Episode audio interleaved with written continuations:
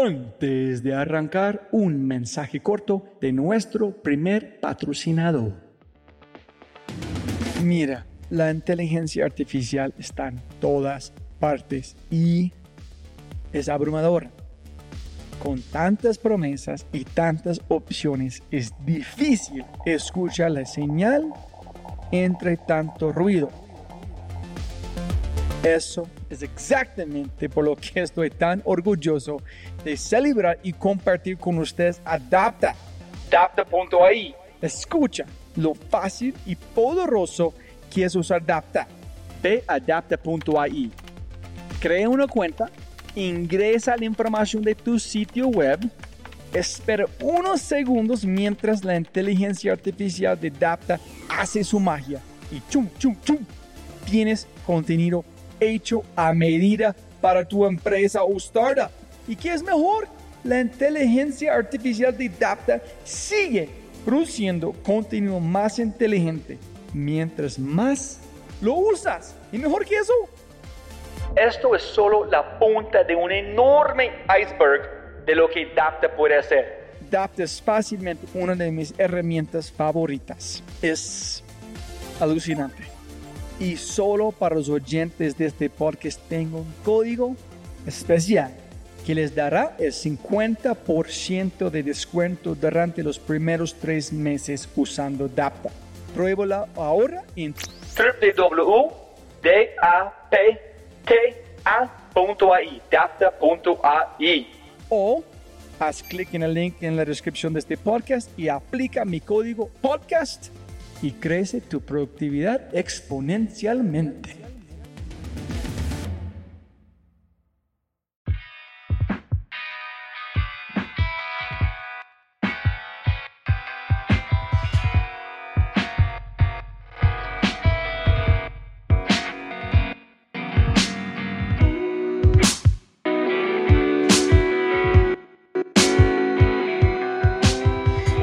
Episodio está patrocinado por Cabeza Rota, un estudio digital de animadores, diseñadores e ilustradores.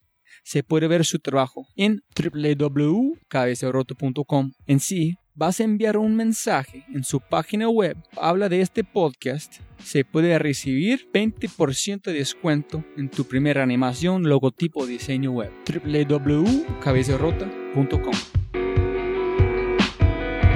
Hola a todos episodio of The Fry Show. Conmigo, el gringolo.co, Robbie J. Fry.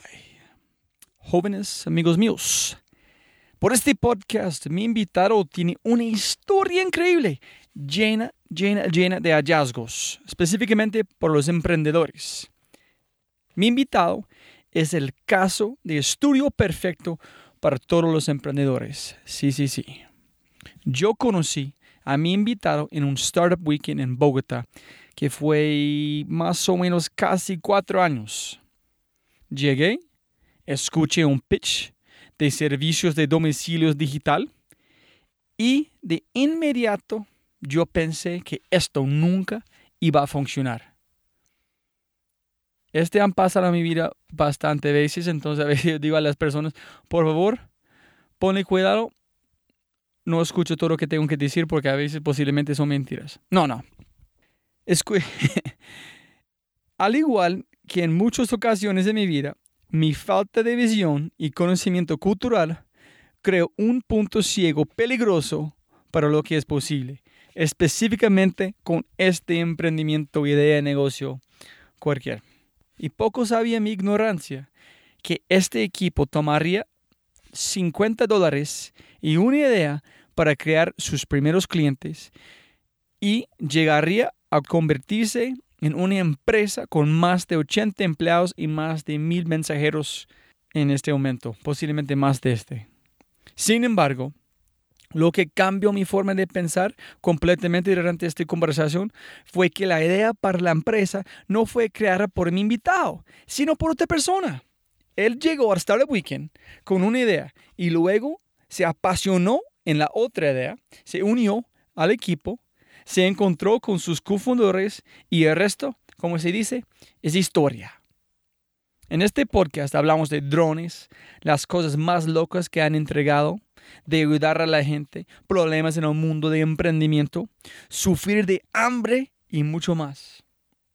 Este podcast es una secuencia de eventos que comienzan con una idea de aprender y terminan en una empresa que está haciendo plata, creciendo y está cambiando miles de vidas, miles, miles, miles de vidas, en muchas maneras diferentes.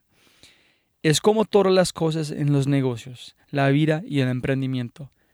Una idea no es nada, nada, sin la ejecución. Y no se puede cambiar el mundo sin un plan de negocios. Punto. Mi invitado es uno de los cofundadores de Mensajeros Urbanos, uno de mis amigos y un ser humano excepcional. Es un gran, gran placer de presentar el episodio 25, Una idea, un tweet y Batman, con Rafael Socarras. Sonido, sonido. Sonido, sonido. Espectacular. Buenas, buenas tardes, Rafael. ¿Cómo estás haciendo? ¿Bien o no? Muy bien, gracias. ¿Cómo va, Roy? ¿Qué más de nuevo? Espectacular. Bienvenido a The Fry Show. Y en tu oficina, demasiado ocupado. Siempre se puede ganar más plata, pero no puede ganar más tiempo. Entonces, muchas gracias por su tiempo de hoy, señor. no, el tiempo es algo. Yo siempre he dicho que los días deberían tener más tiempo, 36 horas por lo menos. Eh, pero no, aquí trabajando fuertemente en la oficina. Eh, estás viendo cómo es la operación y ahí dándole, trabajando fuerte yo tengo personas que escuchan en otros países, como los Estados Unidos, España, Perú, tu nombre, de dónde viene, qué es el nombre de su empresa o empresas. Muy, brevemente, ¿qué haces y nombre? ok. Bueno, mi nombre es Rafael Socarrás. Yo soy de la costa atlántica de, Colombia, de La Guajira. Eh, no sabía. Tú eres de La Guajira. Yo soy guajiro. Uy, espectacular. A, Represente muchas personas que van a Palomino, ¿no? que es como en La Guajira lo, lo, que más hoy en día en la parte turística, Palomino y el Cabo de la Vela. Eh, vivo hace 16 años acá en Bogotá y hace más o menos unos 4 o 5 años me he dedicado a toda esta parte del emprendimiento. he hecho algunas empresas en las cuales en algunas me he ido bien, en otras me fue mal. Pero aquí estamos con Mensajeros Urbanos, que es la última emprendimiento que he tenido, que es en el que estamos trabajando hoy en día. Es un emprendimiento que nació en abril de 2013. Mensajeros Urbanos eh, nace en un evento de emprendimiento que se llama Startup Weekend. Eso es algo importante. Eh, en todos estos eventos eh, se aprende mucho sobre esto nuevo de crear empresas de las startups y todo esto. Entonces ahí nace Mensajeros Urbanos. solucionando el problema de cómo encontrar un mensajero siempre disponible para las empresas y personas naturales. Alguien que te haga una vuelta, siempre. Alguien que te haga una diligencia, que te cobre eh, un cheque, que, que, te envíe una factura de un lugar a otro, que le lleve las flores a tu novia, que te compre una hamburguesa del corral, cosas como estas. Pero fue disponible más importante de seguridad o confiable. Nosotros tenemos las dos cosas. Pero ¿cuál fue más importante en el momento? más importante en ese momento fue la disponibilidad. Vale, vale. Luego fue la confianza porque tú le puedes dar un mensajero urbano dos millones de pesos para que vaya y te compre un portátil y te lo traiga y nosotros lo hacemos. Entonces la confianza que tú le sueltes esa cantidad de dinero, eso lo, nos dimos cuenta mucho más, más adelante. Eh, y así nace como lo que es mensajeros urbanos hoy en día. Súper. Yo, estaba, yo puse un mensaje en Facebook, oye, ¿con quién quiere que yo vaya a invitar a la podcast? Yo pienso que fue Eduardo, Eduardo. que puso, puso como tu nombre ya te como conocimos por allá en Star Weekend. Sí. Y dice, ay, nunca he pensado en este. Yo em, empecé a pensar en tu historia. Y, wow, tengo que escuchar porque está hablando con Najib también, que conoces. En tu pasas Startup Weekend con una idea hasta acelerador, hasta acelerador, hasta este, hasta wire, hasta ganando un billete aquí con una oficina de cuántas personas. Entonces la historia, en como en, paso en tiempo, no era un atajo, como siempre pasa en este podcast, no hay un atajo. No hay Fue un atajo. mucho trabajo. exactamente. Entonces, dinos cómo nació la idea en Startup Weekend, el equipo, todavía quién es parte de su equipo, que fue los yo quiero escuchar toda la historia de paso uno hasta este punto. Hasta este punto. Bueno, es, es bastante largo y fuerte, ¿no? Estoy listo, estoy listo. Eh, mira, voy a comenzar con el hecho de que cuando monté mis primeras dos compañías, yo no sabía nada de qué era una startup y cómo era el proceso, qué era un canvas, qué era un sistema, un, eh, eh, o como boost, que eran bootstrapping, nada, yo no sabía nada de esta vaina. Yo cuando monté mis primeras dos empresas era tradicional, a pesar de que eran compañía de internet, lo pensé tradicional. Y dije, algo está mal acá, algo estoy haciendo mal. Y lo que empecé a hacer fue ir a los Startup Weekend. Entonces fui a un Startup Weekend en Barranquilla en el 2012, en el cual no quedé nada, pero aprendí muchísimo. Fui como participante. Después fui a un Startup Weekend en noviembre del 2012 en Bogotá. Quedemos de segundo con una idea que se llamaba Hotel Ice. Y, y, y, me gusta decir esto porque quiero comparar esto, que quedamos de segundo, una buena idea, con Mensajeros Urbanos, que fue en abril de 2013, donde ya eh, ganamos el Startup Weekend fue una idea que nosotros vimos, mi socio y yo actuales vimos que era que tenía mucho potencial. ¿Pero llegaste, llegaron con la idea o, no, no, pensaron en un momento allá? Nada. Eh, yo llegué con otra idea. Mi socio llegó con otra idea. O sea, ambos llegamos con ideas diferentes. Y otra persona llegó con la idea de mensajeros urbanos. Y otra persona llegó con, con otra idea. Y armamos un grupo de cuatro personas, cuatro o cinco personas en, esa, en, en ese Startup Weekend yo, un, yo vi mensajeros urbanos y yo dije, pucha, me gusta mucho esa idea. y no presenté la que yo llevaba. Me uní a ese grupo. Lo mismo le pasó a Juan David, que es mi socio actual, se, se unió también a ese grupo, nos unimos todos. Y durante el fin de semana eh, lo, lo, hicimos realidad. Eh, esa persona, que era una niña en esa época, llevó la idea, ya tenía la idea hace mucho tiempo y la llevó para, para el Startup Week y nosotros le hicimos entre el grupo que nos conocimos ahí, que eso es algo que la gente a veces no comprende. Yo conocí a mi socio ese día. Ese es loco. Es loco. Y yo me acuerdo cuando estaba allá, la única cosa que me acuerdo más o menos fue el diseño. O sea, wow, y pucha, este diseño es demasiado bueno. Ellos son muy pilos este grupo. Pero también mi mentalidad gringo, reciente a Colombia, pensaron, esta idea es muy sencillo. ¿Qué van a llevar empaques? que sí, exactamente. Entonces, porque no entendí de este mundo de... Entonces, vi, si yo voy a preguntarme, voy a ser muy bruto como yo estoy muchas veces en decir, esa idea está bien, pero no me interesa. Entonces, ¿cómo?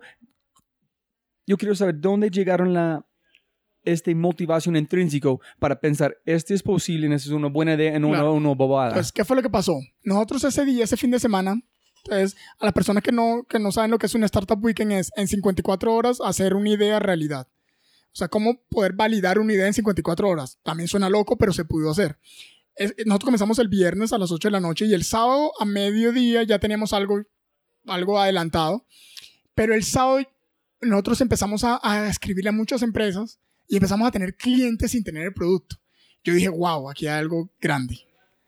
Pero ¿cómo obteniste clientes? ¿Qué dijiste a ellos? Nosotros dijimos, vamos a, hacer, vamos a sacar en 15 días una plataforma y la plataforma es esta. Eh, ¿Le gustaría solicitar servicio a través de la plataforma? Y empezaron a, nosotros empezamos a mandar como lo que teníamos en plataforma, el MVP, y empezamos a tener solicitudes. Y nosotros le decíamos, gracias, lo tendremos en cuenta, lanzamos dentro de 15 días. O sea, empezamos a tener solicitudes sin tener nada. En 54 horas. En 54 horas. ¿En tu equipo era compuesto de quién? Eh, eh, bueno, están desarrolladores, diseñadores, eh, un ingeniero industrial que es mi socio actual. Eh, era un equipo multidisciplinario, bastante multidisciplinario y por eso creo que pudimos hacer esto tan rápido. Y adicional a esto, ya yo había participado en, en hackatones, en, en otras cosas. Entonces, crear un producto en 24, en 48 horas fue muy... Eh, sea, pasar de largo para crear un producto, ya yo venía con una experiencia de poder hacerlo. En las hackatones eso es lo que uno hace. Entonces pudimos crear un producto en casi 48 horas y tener tiempo para poder ofrecerlo, eso fue lo importante. Pero mira, ¿cuál es la diferencia entre mensajeros urbanos o entre la startup que salió de esta Startup Weekend y el resto? Que es una de las preguntas. Eh, nosotros le vimos el factor a esto, o sea, le, le vimos como el factor de que iba a funcionar que era como una, era una hipótesis que nosotros teníamos. Y ya habíamos medio probado algo. Nos reunimos el lunes siguiente, el martes, o sea, nos reunimos la semana siguiente todos los días.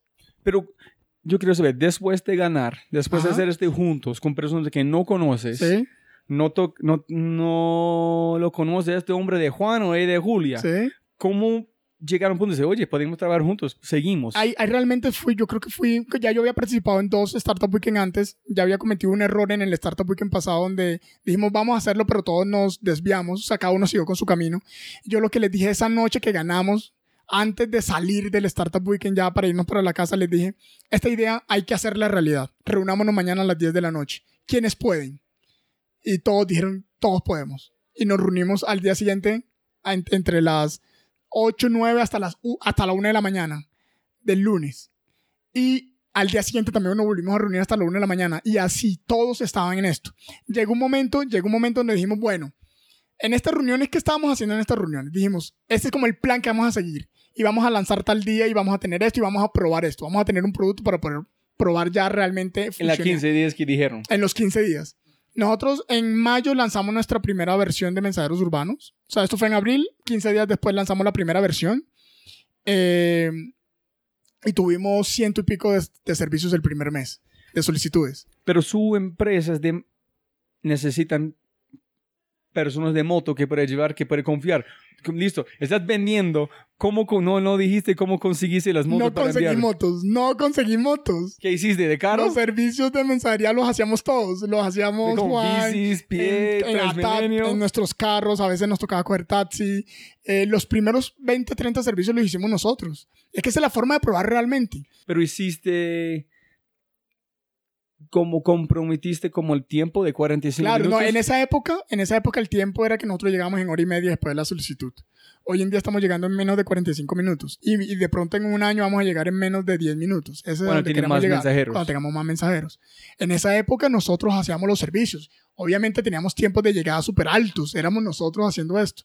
A los, ponle tú que a los 20 días que nosotros salimos al mercado, contratamos al primer mensajero. Y después, contra- 15 días después, contratamos al segundo. Y 15 días más adelante, contratamos al tercero. Y dos meses, cuando entramos a Guaire, ya tenemos ocho mensajeros contratados. Ese fue como el proceso. Entonces, eh, nosotros cuando salimos del Startup Weekend nos ganamos un, un- como la entrada a un evento que se llamaba Startup Labs. Es un, un experimento que usó el grupo Inspiro para atraer, para atraer inversionistas de Estados Unidos a Colombia eh, y presentarle todos los emprendimientos que estaban en esa época, eh, que habían salido de Impulsa, de Fondo Emprender, de todas estas cosas. Eran más o menos unos 60 emprendimientos, entre 8 de la mañana y 6 de la tarde, pitch de 6-7 minutos. Y nosotros nos presentamos, eh, me acuerdo tanto que nos, nos tocó presentarnos después de almuerzo, donde ya habían pasado unos 40 eh, eh, emprendimientos en la mañana. Y es grato saber que el único emprendimiento que se presentó ese día, que recibió inversión o ayuda o como lo quieran llamar, fue Mensajeros Urbanos. ¿Y por qué? En un, em- en- ¿Por qué? pero mira por esto. ¿Por qué? Porque habíamos ejecutado cosas. Nosotros cuando nos presentamos allí ya, ya habíamos hecho unos 150 servicios y apenas llevamos un mes y medio. No llevamos, Cuando les preguntaron, ¿y cómo han ¿Cómo hecho? hicimos? Es Ustedes que, dijeron, ah, lo de que pasa pie, huevón. Claro, es que, ¿cómo hicieron? Que- no, nosotros lo que hicimos fue la, forma de probar como lo hicimos fue lanzar el MVP, lanzarlo y, al mercado y hacerlo nosotros mismos. Habían, habían emprendimientos que tenían un año y se, y se estaban tardando un año haciendo estudios de mercado. Habían emprendimientos que se habían gastado cu- 400 millones de pesos, más o menos dos- eh, 150 mil dólares, 200 mil dólares en esa época, eh, y no tenían un, un MVP. Pero cuando ustedes hicieron, ¿qué hicieron? Ustedes, Hicimos el MVP, sí, pero estuvieron como consciente que estabas haciendo una cosa que es como, de, como lean en con metodología en esta Sí, manera, sí, o sí, estabas ya, solamente no, no. haciendo que No, estábamos, estábamos haciendo, éramos conscientes que estábamos teniendo una metodología. Nosotros, ya yo había aprendido, como te dije, yo quería aprender sobre esto, quería aprender cómo se hacía. Ya tenemos una metodología que tenemos que probar cosas semanalmente, que tenemos que ya hablar con el cliente después que el cliente prueba. O sea, ya había una metodología en lo que estábamos haciendo. Entonces que tenemos que conseguir leads, convertir los leads. Pero cuando empezaron, Comenzamos, por ejemplo, nosotros cuando lanzamos, nosotros sabíamos, bueno, co- cogimos el canvas y dijimos, esto, esto es nuestro posible cliente, esto es lo que tenemos que hacer, esta es nuestra propuesta de valor, ahora necesitamos llegarle a este cliente. ¿Cómo le llegamos? Cogimos el canal internet. Vamos a pautar en Google AdWords. Entonces pautamos con Google AdWords 50 dólares y con estos 50 dólares recibimos nuestros primeros clientes. este fue durante... Ese fue durante esas primeras dos semanas. 50 dólares fue lo que gastamos. La gente dice, ¿cómo que, ¿cómo que probaron un negocio con 50 dólares? Sí, probamos un negocio con 50 dólares y el MVP que teníamos.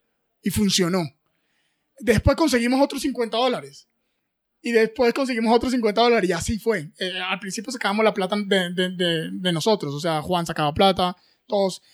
Y nosotros le pagábamos a los... Al, cuando contratamos el primer mensajero, de nuestra plata le pagábamos a él. Al, al primer mensajero. Porque, a veces, porque la, al principio el mensajero no se pagaba.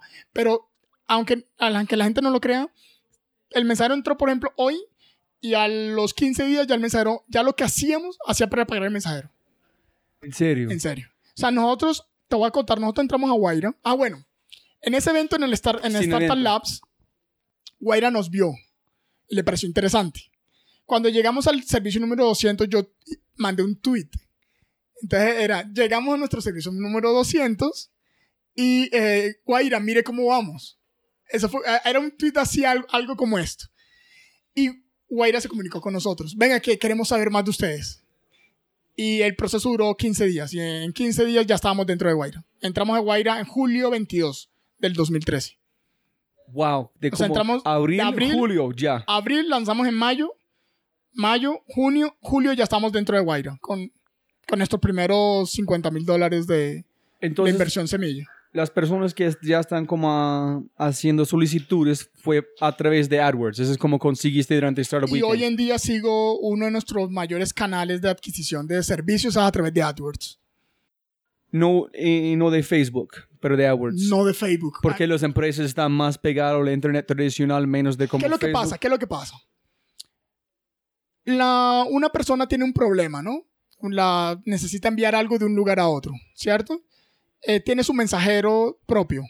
El mensajero está del otro lado de la ciudad. Llama al amigo o llama a la señora de no sé qué o llama a la empresa y ninguno le contesta. Ninguno tiene un mensajero en el instante, express. Y lo último que hace es meterse a Google a buscar mensajeros en Bogotá. Y cuando ya. busca mensajeros en Bogotá, ahí nos encuentran, entran a nuestra página y dice un mensajero en menos de 45 minutos. Y ahí pide el servicio y el mensajero llega en menos de 45 minutos. Después de este pasa, Después- ellos terminan su persona Después, normal. te- exactamente. Después terminamos nosotros siendo el proveedor de servicios de mensajería de esa empresa. Eh, ese, es el, ese es el proceso. Wow. Y después de Waira, ¿qué pasó? Y también, dinos cómo, cómo, cuánto demora en Waira en cómo era el proceso. Bueno, en Guaira el proceso fue muy interesante. Yo, miren, nosotros estamos muy agradecidos con Guaira porque eh, gracias a Guaira nosotros nos pudimos dedicar 100% al proyecto. Nosotros antes, mientras entre abril y junio que entramos a Guaira, estábamos con nuestros empleos eh, y le dedicamos part-time a este emprendimiento, pero no, ya nos estaba absorbiendo y quitando tiempo. Gracias a la entrada a Guaira pudimos dedicarnos 100% al, al emprendimiento. El proceso fue muy sencillo. Guaira nos, nos, nos, nos asigna un mentor. Eh, nuestro mentor fue, si no estoy mal, fue Mancuso, Esteban Mancuso. Eh, nos asigna un mentor, nos asigna un- otras mentorías de otros temas, entonces nos, hacía nos asigna mentorías de temas de mercadeo, de mercado digital, de marca, nos asigna mentorías de, de, de la parte de operaciones, nos pone mentorías de todo tipo que nosotros necesitemos. Y si, y si las empresas en Guaira necesitan una mentoría eh, específica, Guaira la consigue. Entonces, esa fue como la primera parte, como la, par- la parte, un momento, listo, ya van bien, van rápido, están vendiendo, cálmense, un momentico, estructuremos esto. Eh, eso fue como lo primero. Lo segundo que nos sirvió Guaira fue para encontrar el modelo escalable. Nosotros teníamos un modelo que funcionaba, una plataforma que funcionaba, eh, pero necesitamos convertir, volver esto escalable. O sea, pasar de 100 servicios a 10.000 servicios de un mes a otro, cosas como esta. Y para poder hacer eso necesitamos muchos mensajeros. Y no podíamos contratar mil mensajeros porque la nómina era súper compleja. Eh, entonces, con Guaira pudimos, listo, vamos con abogados, ustedes tienen una idea, vamos cómo cogen, esta idea, este es nuestro pool de abogados. Eh, veamos cómo podemos legalmente tener mensajeros independientes dentro de una plataforma tecnológica, sin salirnos de la legalidad, o sea, siendo legales, pagando impuestos y haciendo todo. Ese es un chicharrón, ¿no? Eso fue, un- Sí. duramos, duramos seis meses haciendo eso. ¿Y cómo era el proceso antes de este? ¿Cómo está pagando? De- Nosotros de- pagábamos, nosotros pagábamos, contratábamos a los mensajeros directamente, también dentro de la legalidad, con sus prestaciones de servicio completa, todo, todo, todo. ¿Cuántos, ¿Cuántos tuvieron este, en este Hasta punto? 12 mensajeros estuvimos así. 12 pagando, pagándoles, todo normal. Todo normal. Cuando cambiamos el modelo, eh, pasamos de tener 12 mensajeros a tener 50 mensajeros en menos de 45 días. ¿En cómo conseguiste? ¿Voz a voz? Voz a voz, eh, re- referidos de los mismos mensajeros, colocábamos pauta en, ejemplo, CompuTrabajo, en todas estas cosas. Y los mensajeros están como los taxis que como cuelgan en puntos juntos, hablan con otros, son, son amigos. Exactamente. Los mensajeros es prácticamente como funcionan los taxis, son 100% independientes, ganan mucho más que estar contratado directamente. Porque nosotros lo que dijimos fue, el, el, el valor realmente tenemos que transferírselo al mensajero lo que más podamos. Porque ese es el otro problema que estamos solucionando, Roy. Es un problema social. Nadie quería ser mensajero. Era- El mensajero Ni camionero. ni camionero.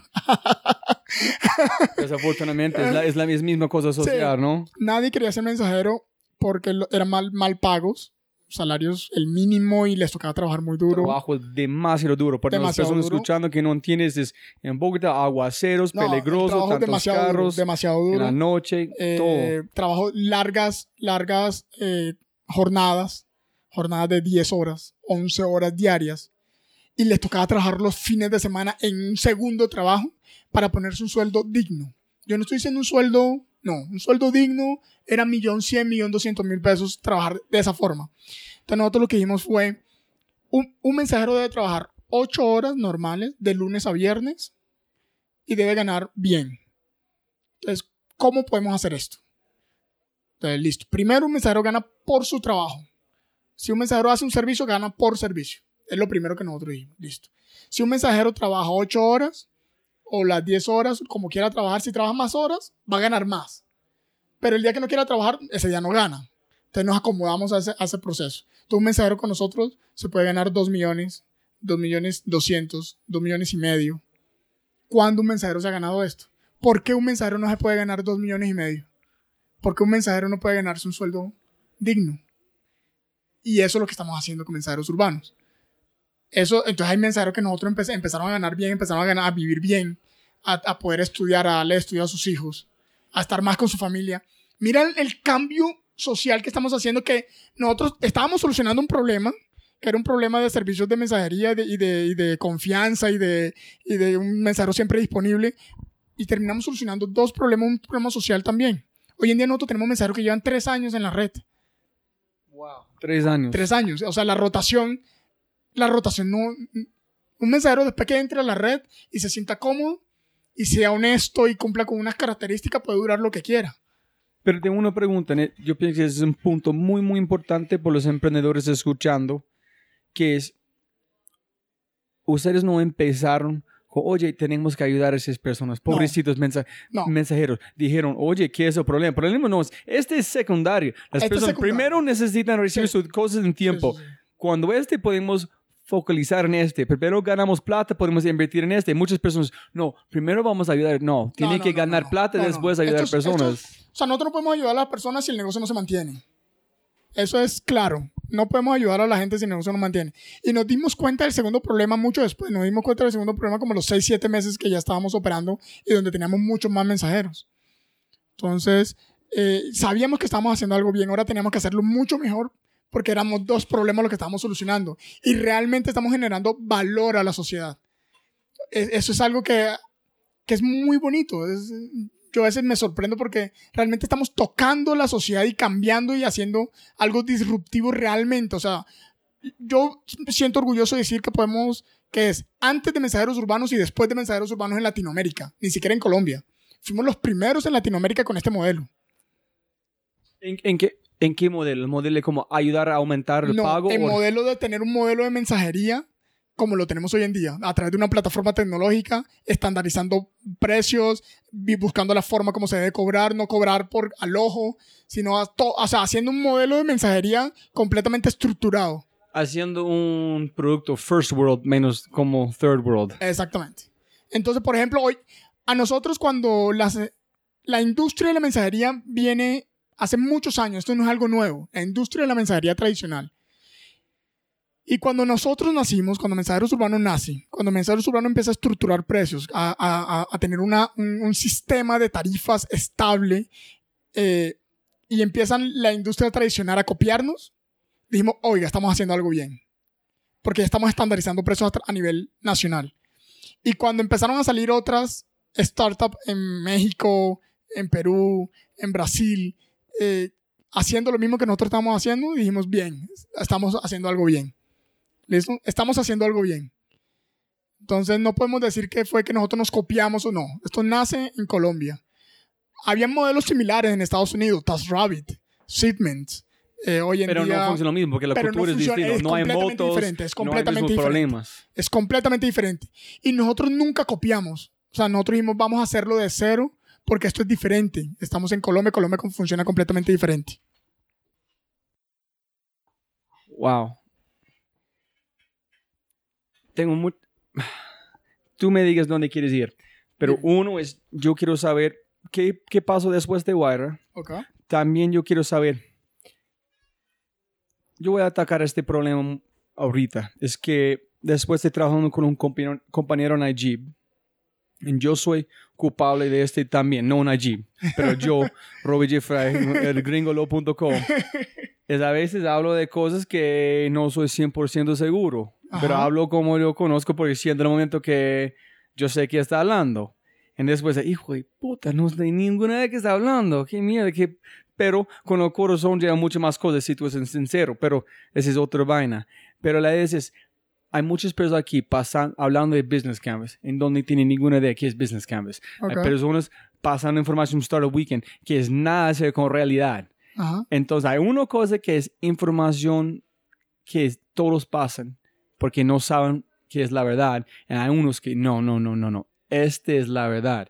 Entonces, ¿qué, es el, ¿qué son los problemas que tú has visto después de llegar a este punto que son endémicos en este sistema? ¿Qué son los pensamientos que tienen que cambiar? ¿En qué Ok. son las cosas claves que tú has aprendido que, wow, si yo sabía este antes, Claro. wow. Listo. Muy, es muy bueno lo que estás diciendo. Muy bueno lo que estás diciendo. Hay mucha gente que pasa mucha información y, y te dicen debes ir por este camino y, debe- y de pronto no hay una verdad absoluta en esto. No hay una verdad absoluta en esto. Eh, en este momento nosotros, o yo, lo que puedo decir es, la primera cosa es que no se demoren tanto haciendo un producto para sacarlo al mercado. Es, lo primero y es, es el error que comete la mayoría de los emprendedores. Se demoran, quieren sacar un producto perfecto. Ya quieren sacar el producto final para salir al mercado. Y, y no prueban antes de. Yo creo que eso fue una de las cosas que nosotros desde el principio lo aprendimos, que fue, o, no sé si fue suerte que nosotros dijimos, ya tenemos un producto, saquémoslo y a ver qué pasa. No sé si fue suerte o algo. Pero es algo que si yo hubiese sabido desde el principio, lo hubiese hecho mucho más rápido todo, aún.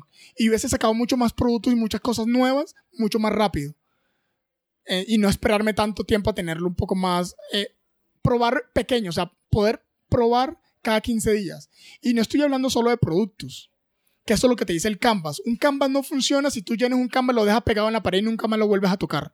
Un Canvas no funciona así. Es una solución temporal. No, un Canvas funciona es tú pegas el Canvas y dices, esta semana voy a hacer esto y voy a probar estas hipótesis, voy a, a ver si estas hipótesis son reales. Y haces todo el, el- el- haces todo durante la semana para esto y al final de la semana dices, las hipótesis que se probaron fueron esta, esta y esta y cambias el Canvas para la siguiente semana y vuelves y pruebas otras hipótesis. Esa es la forma de utilizar un Canvas. El cam- y así puedes durar meses. Y al final del día, al 3, 4 meses, tienes el canvas final. Este es mi modelo de negocio. Y así es que hace, porque tú ya probaste todas las hipótesis. No se pueden probar en un canvas o en cualquier metodología, porque hay muchas, eh, todas las hipótesis al tiempo. Tú pruebas en una semana una hipótesis, en la otra semana la otra hipótesis y así sucesivamente. Puedes, puedes decir, estas, estos 15 días voy a probar mi hipótesis de precio. La, la- siguiente semana puedes decir, estos 15 días voy a probar mi hipótesis de cambiar un botón de aquí a acá y probar diseño. La siguiente semana puedes decir, estos, esta semana voy a probar cuál es mi posible cliente. Entonces voy a hacer tres tipos de cliente y voy a ver cuál de estos es. Y así sucesivamente hasta que al final. Y eso es un trabajo de constante, de constante cambio y de constante desarrollo. ¿Listo? Pero también- Ahora, para, para, como para terminar, eso es como lo primero. Y lo segundo es una vaina de disciplina. Si no tienes disciplina en hacer las cosas, si tú no, te- si tú no sales en la mañana sabiendo lo que vas a hacer durante todo el día, pierdes tiempo. Tienes que tener bien estructurado lo que vas a hacer, por lo menos en la semana. Por lo menos. No te digo lo que hagas día por día, pero por lo menos en la semana. Y ser muy disciplinado, decir, esta semana vamos a entregar esto y esto y esto, voy a hacer esto y esto y esto. Y, lo, y tenerlo claro. Porque si no tienes nada claro ni planeado, te puede pasar un mes y no haces nada. Y te, y te gasta la plata. Te la gasta y la plata no es infinita.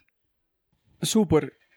Y montando en este, ¿qué eran cosas que aprendiste en Wire o después que otras personas han dicho al revés o como no sabían que estás hablando? En que, wow, no, esa es la verdad, cuando llegaste al nivel más alto. Por ejemplo, una cosa que aprendí en Guaira o que aprendí en todo este proceso fue, mm, eh, habla con tu cliente primero, eh, eh, mira quién es tu cliente, analízalo bien, de- demórate lo que quieras, con- o sea, gástale tiempo a hablar con, con el posible cliente antes de sacar un producto.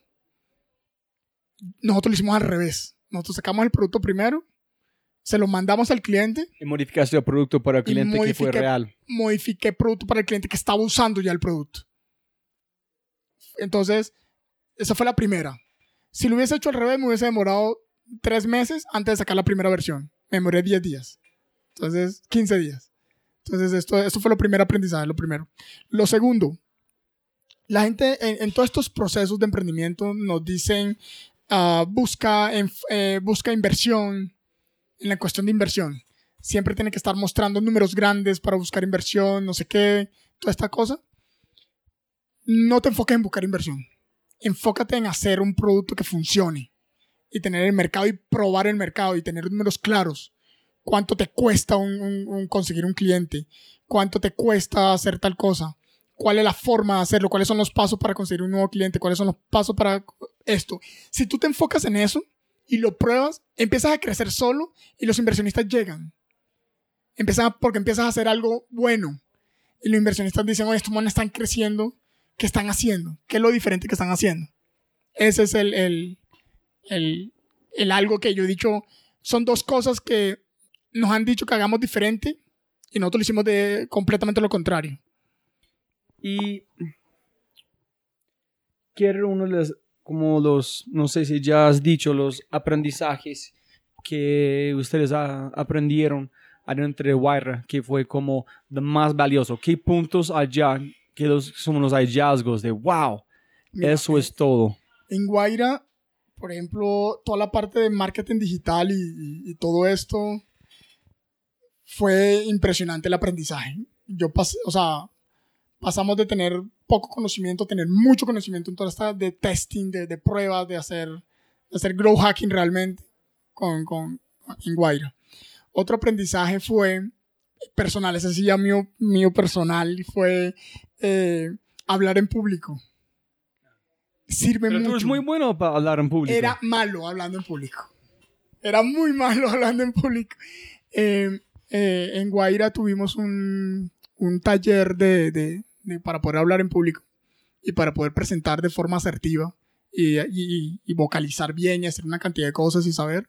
Eso me ha ayudado mucho en muchas cosas. Primero, hoy en día soy conferencista eh, de, de temas de, de innovación y emprendimiento. Lo hago con todo gusto. Soy mentor eh, a cuando hago las presentaciones a inversionistas, cuando hago las presentaciones ante muchas cosas. Es, todo eso me, me ayudó mucho. Otra cosa impresionante de Guaira es, mm, en Guaira somos 10 startups trabajando juntos.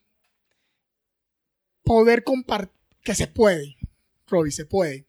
Poder compartir recursos entre los 10, o sea, en- entre los emprendimientos. Entonces, oye, yo voy a hacer esto, me voy a gastar esto en este, eh, no sé, voy a contratar a una persona, eh, ¿te funciona? ¿A quién le funciona? Entonces, contrat- o sea, trabajar en equipo realmente, en comunidad. compartiendo sus recursos. Compartiendo recursos. Entonces, nosotros, no- nosotros compartíamos recursos nuestros. ah, otra, otra startup compartía sus recursos. Alguien averiguaba sobre un software que hacía X cosas. Entonces lo comprábamos entre dos o tres startups. Y, y- o sea, es- esta parte de compartir es muy, es muy fructífera en el inicio de una startup. Porque tú no tienes mucha plata. Y más por los colombianos que no piensan que una persona va a robar, no, no entienden que puede compartir en llegar al mismo punto En- juntos en no es competencia. Completamente, no somos competencia. Entonces, eso fue un aprendizaje, Robbie, que yo, miren, si pueden, yo he visto espacios de coworking en Colombia, que es el espacio de coworking, te cobran, no sé qué, tata, y cada uno por su lado. Cada empresa por su lado. Un espacio de coworking, el coworking real es compartir realmente. Compartir entre ellos cuál, en qué, en qué cometí yo un error y poder compartir. Por ejemplo, nosotros en Guaira teníamos unas sesiones un jueves cada 15 días. Eran unas sesiones de una hora. Cada, cada emprendi- emprendimiento tenía seis minutos para decir cuál era- qué problema tenía. O sea, qué problema. Y el resto de emprendedores te daban, te ayudaban a posibles soluciones. Eso era hermoso. O sea, hermoso. Porque a veces tú decías un problema en el que tenías 15 días en el mismo problema y lo dabas a los otros y alguien salía con una cosa que tú decías, no pensé en eso nunca. Y podía ser la solución. Wow, Y demasiado es co- bacano. Y eso es compartir. Eso es compartir. Y este era una. Cuando entra, como. que Primero expliquen las personas después de esta pregunta qué es Wire, para Ok. las personas que no entienden. Y, y qué pena las personas escuchando que no explicamos antes. pero era una de las reglas o consejos cuando entraste. Ese es un Wire, es un grupo, compartimos todo. O ustedes de un grupo identificaron con ustedes los mismos en construir este como este familia juntos. ¿Cómo era el proceso? Realmente, eh, Guaira trata mucho que nosotros seamos una familia completamente. O sea, que, que seamos un, un ecosistema dentro de, de lo que es Guaira. ¿Listo? Pero esa vez, o sea, es- esa, esa camada de emprendimiento que estábamos en esa, esa, esa promoción de Guaira, estuvimos, descubrimos entre todos que podíamos ayudarnos mucho. Creo que fue algo que, que nació de, los emprendedores de esa, de esa camada.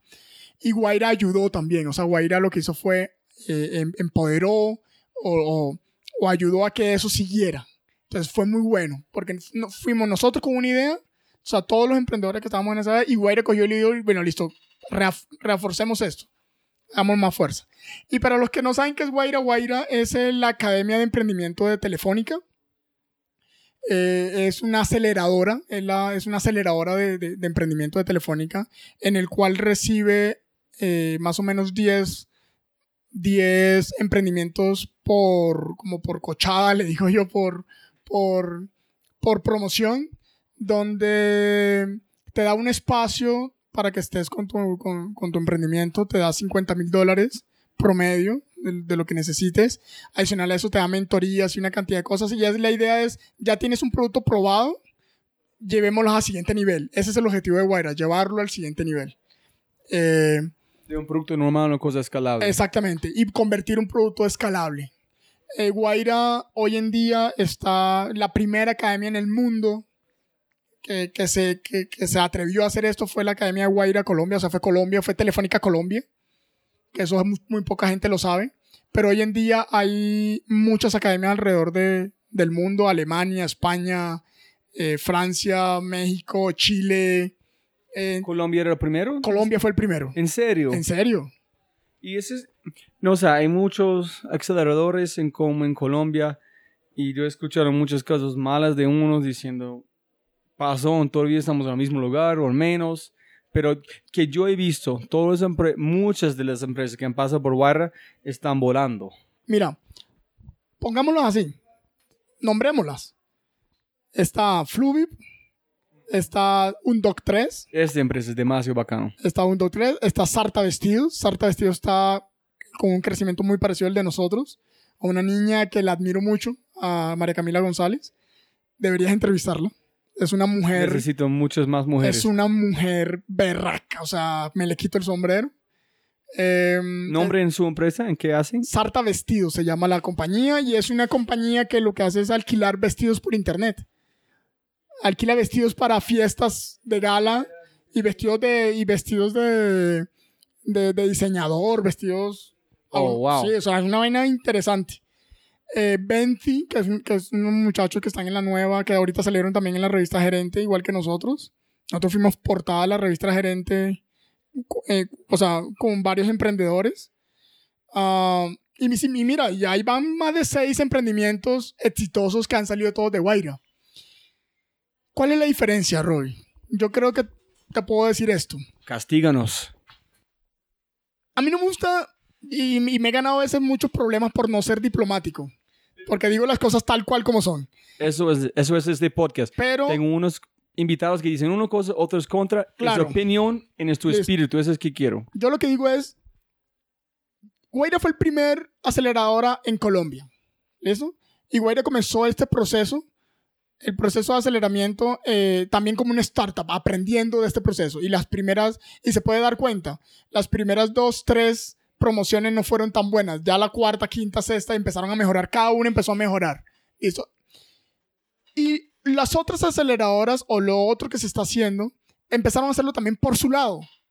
Por su lado en vez de estar unidos y ver qué le funciona a uno para yo, para yo aplicarlo. ¿Listo? Eso fue lo primero. Lo segundo, Guaira se enfoca en el emprendedor. El, prende- el emprendedor tiene que estar bien para que pueda sacar su producto adelante. Un emprendedor que pase hambre, un emprendedor que no tenga una estabilidad, un emprendedor que no tenga cómo hacer las cosas, que no tenga las herramientas para hacer las cosas, no va a ser exitoso. Dejémonos de maricadas. El emprendedor necesita estar tranquilo para dedicarse al emprendimiento, a su idea y a sacarla adelante. Pero ustedes están haciendo dos trabajos cuando empezaron, ¿no? Sí, sí, sí, sí. Cuando nosotros empezamos estábamos haciendo otro trabajo, pero como no- por eso te digo, le agradezco a Guaira mucho. Porque cuando yo ingresé a Guaira, me pude dedicar 100% Ah, ya, al ya emprendimiento. entiendo. Están diciendo, ese es que regalan a la persona. Claro. Quitan todo este doble Este responsabilidad. doble responsabilidad. Venga, ¿qué necesita? Porque nosotros podemos decir, te damos, te damos- nos te damos 50 mil dólares. Nosotros que dijimos, bueno, de estos 50 mil dólares, el 30% va a ser con lo mínimo que nosotros podamos vivir. Eso fue lo que hicimos. Y que podamos vivir tranquilos. O sea, lo mínimo, quitar todos nuestros, ah, nuestras... Por ejemplo, yo me ganaba en esa época 1.800.000 pesos, que son, ¿qué? Hoy en día 600 dólares. Para que la gente que está en otros países entiendan. Que es mínimo, nada. O sea, lo mínimo. Arras. No tenía derecho a tomarme una cerveza por aparte. ¿Listo? Te Guaira no- en esa época nos daba cervezas. pero, pero a lo que te quiero... A, lo que quiero enfocarme es que yo me podía dedicar 100% a mi emprendimiento y poder sacarlo adelante. Si tú le das a un emprendimiento dónde, has- dónde tener, o sea, un techo para tener tu oficina, y le das mentorías, y le das herramientas, y le das una cantidad de cosas, pero ese emprendedor se está muriendo de hambre, y ese emprendedor no tiene con qué pagar el arriendo, ese emprendedor no tiene cómo movilizarse, ese emprendedor tiene que buscar otra cosa que hacer. Se va a morir de hambre si no lo hace. Y ese es el problema de la mayoría de las aceleradoras en, en Colombia, que te dan 25 mil dólares en no sé qué, o 50 mil dólares en, en otra cosa, pero no, el, el empre- el emprendedor no tiene cómo poder hacer las cosas. Pero ¿qué es la diferencia? Como que Wire No sé, regalan un poquito más para tú No, puedes no. sostener. Nosotros, a Guaira nos dan los 50 mil dólares a nosotros y nos guía a usarlos. Ah, ya, ya, ya. Los entiendo. otros te dan 50 mil dólares o 25 mil dólares en recursos, pero no en dinero. Entonces nosotros, nosotros administramos nuestro dinero y nos dice Guaira, oiga, esta es la forma como ustedes pueden administrar esto. Nos enseña. En- que es importante, eh, es importante administrar el dinero, es importante poder decir con 50 mil dólares o con 100 mil dólares o con 500 mil dólares, yo puedo tener un business plan que me dura hasta tanto, nos enseña a hacer un business plan, nos enseña a hacer todas estas cosas. ¿Sí me entiendes? Pero yo quiero entender como la parte que si un otro aceleradora en la persona entra en regalan 30 como Pero no te dan el dinero. Lo que hacen es te dicen, yo te voy a dar 30 mil dólares, un ejemplo. Te doy 10 mil dólares en, en es- instalaciones. Te doy 5 mil dólares en mentorías. 20 mil dólares en no sé qué tal. O sea, te dan toda la plata, pero en, en- en menos de vivir. menos de vivir, exactamente. Ah, ya. Menos de vivir. Entonces, y eso es un problema. Eso es un problema. Eso es un problema grandísimo que tenemos. Si tú te das cuenta, es- necesitamos, o sea, trabajar con la, con, la, con la barriga vaciada, así como estoy yo ahorita en este momento, es complicado. Wow, no, ese está muy chévere. Eso y es, eso es, y mira, eh, yo he estado hablando, hablé con varias veces con, con, con gente de, de, tan- de gobierno y gente de otras cosas que están haciendo, y esa fue una de las cosas era que el dinero, por ejemplo, eh, la parte del gobierno, yo le dije, gobierno, está bien lo que estás haciendo, está fabuloso lo que está haciendo apps.co. Está fabuloso lo que está haciendo Mintic. Está fabuloso. Lo felicito. Pero hagan que llegue el valor al emprendedor realmente. Garanticen que el valor llegue al emprendedor, que el valor no se quede en los intermediarios, que el valor no se quede en el, el que el valor no se quede en el, en el, ¿cómo se llama esto? En la, en la entidad de apoyo, que el valor no se quede, o sea, que los recursos no se queden en, en estas entidades. Que lleguen al emprendedor de alguna forma, garanticen que sea a través de una entidad de apoyo, sí, A, en a través de cosas que necesitan. Claro, pero- No que ellos piensan que, que necesitan. ellos, exactamente. Y buscan consejos de personas exitosas como Wire, no tratar de hacerlo todo solito porque estás claro. preocupado de la competencia. Claro, claro. Entonces, no, no, no, no, no debe ser así. Sí, esto es muy Entonces, interesante. y mire que eso es el ecosistema, es que no han la plata del gobierno o la plata de, las personas que están metiéndole plata al ecosistema colombiano es finita, no es infinita, se acaba. ¿Cómo funciona el ecosistema o cómo veo yo que debe funcionar el ecosistema? Tener realmente emprendedores exitosos que tengan ventas exitosas de millones de dólares, ¿cierto? Y que estos emprendedores exitosos se conviertan en inversionistas. Y ahí se cumple el ciclo. En Colombia aún no ha pasado eso. En Colombia aún no ha pasado esto.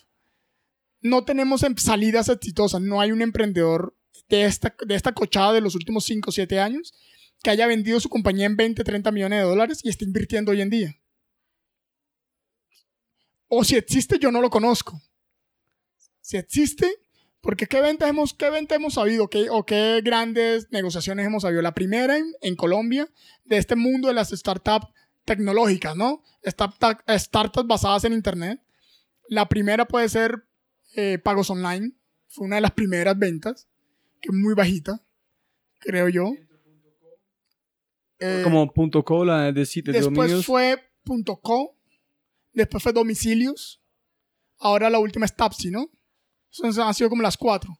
Pero mire que domicilios siguen trabajando en domicilio, siguen dándole todavía a domicilio porque fue, fue más un algo ahí. Tapsi igual, .co también y pagos online también. O sea, los tres siguen en este... No, no, no sé, no estoy tan seguro de pagos online con PayU. Eh, pero... eh, pero no hay un- un- una salida de esto que se hayan convertido en, en- en inversionistas aún, pero va a existir. Debemos preocuparnos más es cómo podemos hacer que los emprendedores sean exitosos, tengan sus salidas, para que puedan volver a- al, al- al- al- ecosistema y, cerrar el ciclo. Debemos cerrar este ciclo y yo sé que faltan, pueden faltar unos 3, 4, 5 años, unos 5 años para que realmente empecemos a ver emprendedores convertidos en, en inversionistas. Y está bien. Pero el gobierno debe ayudarnos más en esto. En eso debe ayudarnos más el gobierno, en poder coger estos emprendimientos y tratar de volverlo lo más exitoso posible. Y segundo, facilitándonos o dándonos más herramientas a estos nuevos emprendimientos basados en Internet, porque estamos con herramientas de empresas tradicionales en Colombia todavía, en la parte gubernamental. Nosotros estamos utilizando sistemas tradicionales en emprendimientos que no son tradicionales. Y eso ha sido bastante complejo. ¿Cómo así? Dame un ejemplo. Un ejemplo. Te voy a dar este ejemplo que es el que, yo- el, el que nos pasa, el que nos ha pasado. Un emprendimiento tiene inversión, ¿cierto? Como nosotros. Y puede que los primeros tres años no dé ganancias, o sea, de pérdidas. Los primeros cuatro años no de, de pérdidas. Está bien. Porque está dentro del business plan. Listo, nosotros tenemos inversión porque tenemos crecimientos acelerados El punto de equilibrio, ¿no? y Antes para buscar exactamente para buscar punto de equilibrio. Entonces nosotros decimos, no, nosotros vamos a crecer de una forma acelerada, vamos a inyectar mucho capital y en el año quinto o en el año cuarto vamos a llegar a punto de equilibrio. Eso está, eso está bien, los, los inversionistas entienden esto, todo el mundo entiende esto. ¿Listo? El gobierno no entiende esto. El gobierno te dice, oiga, si tu primer año diste pérdidas mayores a tu capital, te tienes que declarar en quiebra. ¿What? ¿Cómo así? Y, contador, ¿cómo así? No, sí, tienes que subir tu capital. Pero es que si subo mi capital, yo no tengo, o sea, mi capital es de inversión, el- la empresa no tiene ese capital realmente. Entonces, ¿por qué nos toca subir el capital? No, toca subir por lo menos al mismo valor o un poco más de lo que perdiste. Entonces, subamos el capital. ¿Qué, qué implica subir el capital? Pagar más impuestos. no, eh, la estructura del gobierno no está preparada para estos nuevos negocios. Entonces, eso es un ejemplo. Eso es un ejemplo. Y estamos, bueno, eh, entonces como te venía diciendo lo del, esta parte del gobierno. Pero ¿cómo haces entonces si tienes que hacerlo? Entonces, ¿cómo hace? Por ejemplo, en esto lo que hicimos fue nosotros, nos tocó subir el capital de trabajo. Tú estás pagando más y más, Más perdiendo y más, más, plata que no tienes porque las reglas del gobierno. Exactamente. Y así nos toca. ¿Ellos no están de acuerdo de este? Yo creo que mm, es la forma como nos toca hacerlo. O sea, es la forma como está el sistema. Eh, yo creo que debe haber un ajuste, eh, no solo para este caso, sino para otros casos que, que invito a otros emprendedores en Colombia que estén escuchando este podcast, donde podamos eh, listar cuáles son esos, esos problemas que hemos tenido con el sistema, que, que- debemos cambiar o mejorar para los emprendimientos de base tecnológica, para los emprendimientos basados en Internet. Debe haber una legi- legislación diferente para este tipo de empresas, que es completamente diferente a una empresa tradicional. Debe haber una legislación para esto. Entonces, yo creo que no es algo que va a pasar de un momento a otro. Es algo que se pueden tardar años en legislar, pero hay que comenzar a hacerlo. Pensar. O pensar cómo, cómo podemos mejorar esto. Ese es para como decir felici- felicitaciones a ustedes del corazón. La razón por este podcast fue más o menos hay demasiadas personas en Colombia haciendo cosas increíbles y América Latina con todo contra ellos. En todo el día están haciéndolo. Entonces, estoy no puedo esperar por momento, en cualquier momento en el futuro, cuando personas miren este podcast, de, hijo de madre, ellos tuvieron que, tuvieron que hacer este. ¿Cómo hicieron este con todo contra ellos? Entonces, es impresionante que están haciendo personas como vos, como Platzi, en esas otras empresas, con, con todas las cosas que ellos tienen que, todas las barreras que son allá por cualquier razón viejo, no por una razón de verdad. Claro, pero mira que esto, y, y yo sé que a veces suena como cliché, pero no es, no es cliché realmente. Nosotros hacemos esto realmente porque amamos lo que hacemos. O sea, nos gusta lo que estamos haciendo. Damos nuestra vida en esto. Eh, y yo, por ejemplo, soy de las personas que el Mensajeros Urbano está aquí en Colombia, la base principal es Colombia. Nosotros pagamos impuestos en Colombia, pero pudimos haber hecho lo que hace cualquier otra compañía y armar una compañía en, en- en- en Holanda, en, las Islas Caimán, en algún lado, y facturar desde allá y, y- y no tendríamos ninguno de estos problemas. Lo mismo que está haciendo Uber, pero no estoy de acuerdo con eso. Yo estoy de acuerdo con pagar impuestos, pero que nuestros impuestos se vean reflejados en algo para nosotros también, para lo que estamos haciendo. Y yo creo que eh, esa es, esa es una de las cosas que por qué los emprendedores en el lugar que estamos hacemos, hacemos lo que estamos haciendo. Y es precisamente que a pesar de todos estos inconvenientes, a pesar, de todas estas barreras que tenemos, lo seguimos haciendo y buscamos la forma de hacerlo bien. Sin saltarnos, ojo que es sin saltarnos el sistema. Es haciéndolo como el sistema lo dice que hay que hacerlo. Pero ¿dónde encontraste este amor? ¿Por qué no era tu idea? Es decir, todo lo que ustedes han hecho es muy raro. Sí. I mean, no fue tu idea de principio, ustedes no conocieron, No. fue mucho suerte que han hecho, wire, un tweet. ¿Y cómo, dónde puedes como señalar un punto donde empezaste a enamorar con esta idea más de cómo disfrutar la idea? hay una cosa importante que en esto es, yo lo que quería para mi vida era hacer un cambio en la sociedad. Ese era mi objetivo. Mi objetivo personal. Hacer un cambio, ayudar, buscar algo que la gente diga, oiga, estos manes hicieron algo y cambiaron una industria. Ese era mi objetivo. Cuando vi la idea de mensajeros urbanos, yo dije, esta puede ser la idea para hacer esto que yo quiero hacer. Entonces, si es la idea, y lo estamos haciendo, yo me aferré, me aferré mucho a mensajeros urbanos y hoy en día lo que es mensa- bueno, lo que es mensajeros urbanos lo hemos transformado a lo que hoy a lo que como, como, como nació. Y esa transformación fue enten- nosotros no sabíamos nada de mensajería ni de la industria. Y en los últimos tres años hemos aprendido mucho de mensajería y de la industria de la mensajería en Colombia. Y hoy en día podemos decir que grandes compañías tienen, usan nuestros servicios porque empezamos a entender qué era lo que ellos realmente necesitaban y empezamos a entender los dolores de estas grandes compañías. Empezamos a diversificar nuestros servicios. Ya no solo ofrecemos la mensajería como tal tradicional de llevar un documento de un lado a otro o llevarle flores a tu novia o chocolates o como sea, eh, sino por ejemplo ofrecer servicios especializados como ejemplo domiciliarios o ofrecer servicios de tiempo récord de entregas. Nosotros le entregamos en menos de 45 minutos, entregas, o sea, después de, la, después de la recogida entregamos en menos de 45 minutos en distancias muy cortas. Empezamos a, a crear plataformas nuevas para esto, empezamos a utilizar nuevas tecnologías.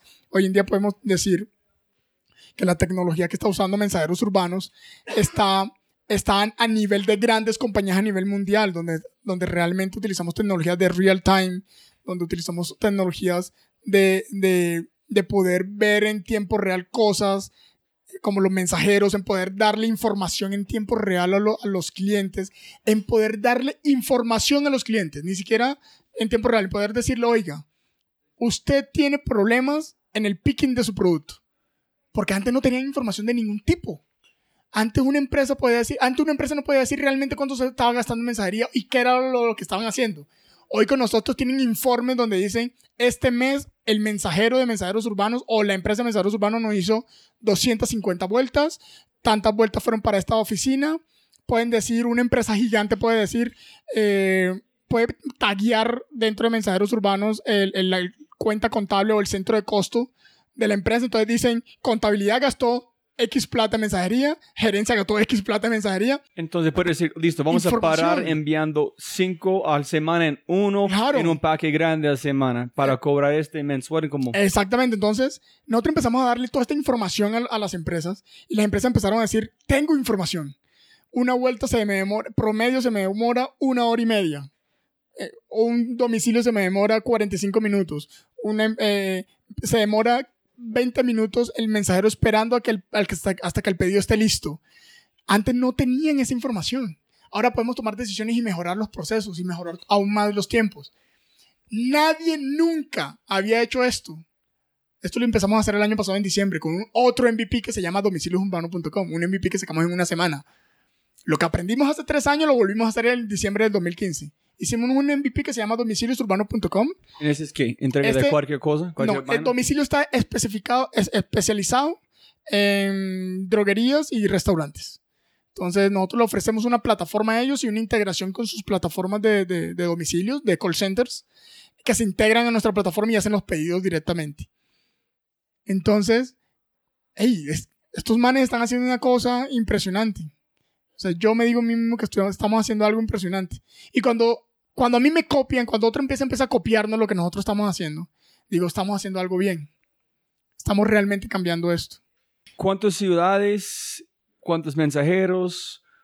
¿Qué son las cifras en este momento? Porque cada vez yo, yo veo en las noticias, cualquier cosa de ustedes, están aumentando, aumentando, pero demasiado que no puedo. Mejor en el momento. Bueno, mira, cuando las personas escuchan, van a hacer mucho más. Entonces, Sí, sí, sí. Mira, esto nosotros hoy estamos en Bogotá, Cali, Barranquilla, Medellín, Villavicencio.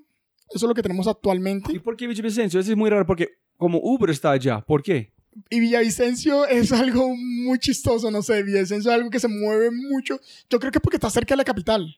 Entonces, los servicios, los, los servicios tecnológicos los acogen muy rápidamente y, y se mueve mucho. Y, y, adicional a esto, porque tenemos dos clientes grandes en Villavicencio que nos dijeron, necesitamos abrir Villavicencio y abran con nosotros. Y nosotros, listo, abrimos Villavicencio. Eso fue también una de las razones. Tunja es cerca. Tunja está cerca, pero entonces, ahora, el segundo Q de, del año vamos a abrir a Barranqui eh, Santa Marta, Cartagena, Valledupar y Bucaramanga. O sea, a final... ¿Y ¿Por qué no Bucaramanga? Bucaramanga tiene muchas personas pilos allá. Entonces, ¿qué pasa? Entonces, nosotros abrimos Barranquilla y en Barranquilla entendimos algo que es, los clientes que teníamos en Barranquilla normalmente tienen operación en Cartagena y Santa son Marta. grandes la empresa y son en Bar grandes. Barranquilla. Barranquilla es una de las plazas que nos ha dado muchas sorpresas. Hoy Barranquilla es la segunda plaza después de Bogotá y nosotros abrimos Cali cuatro meses antes. El crecimiento fue impresionante. Y adicional a esto, la cultura. La cultura en la costa están acostumbrados a pedir mensajeros. A pedir el, el domiciliario para hacer cualquier cosa. Entonces, las, la cultura es las cultural. distancias son muy grandes Sí, en sí, Barranquilla también. Entonces, esa es una. Hoy en día, mensajeros, eh, registrados dentro de la plataforma. Hace una semana estábamos en 123, en 1100, en 1123 mensajeros. Estamos vinculando casi 100 mensajeros semanalmente en la plataforma. 100. 100. Wow.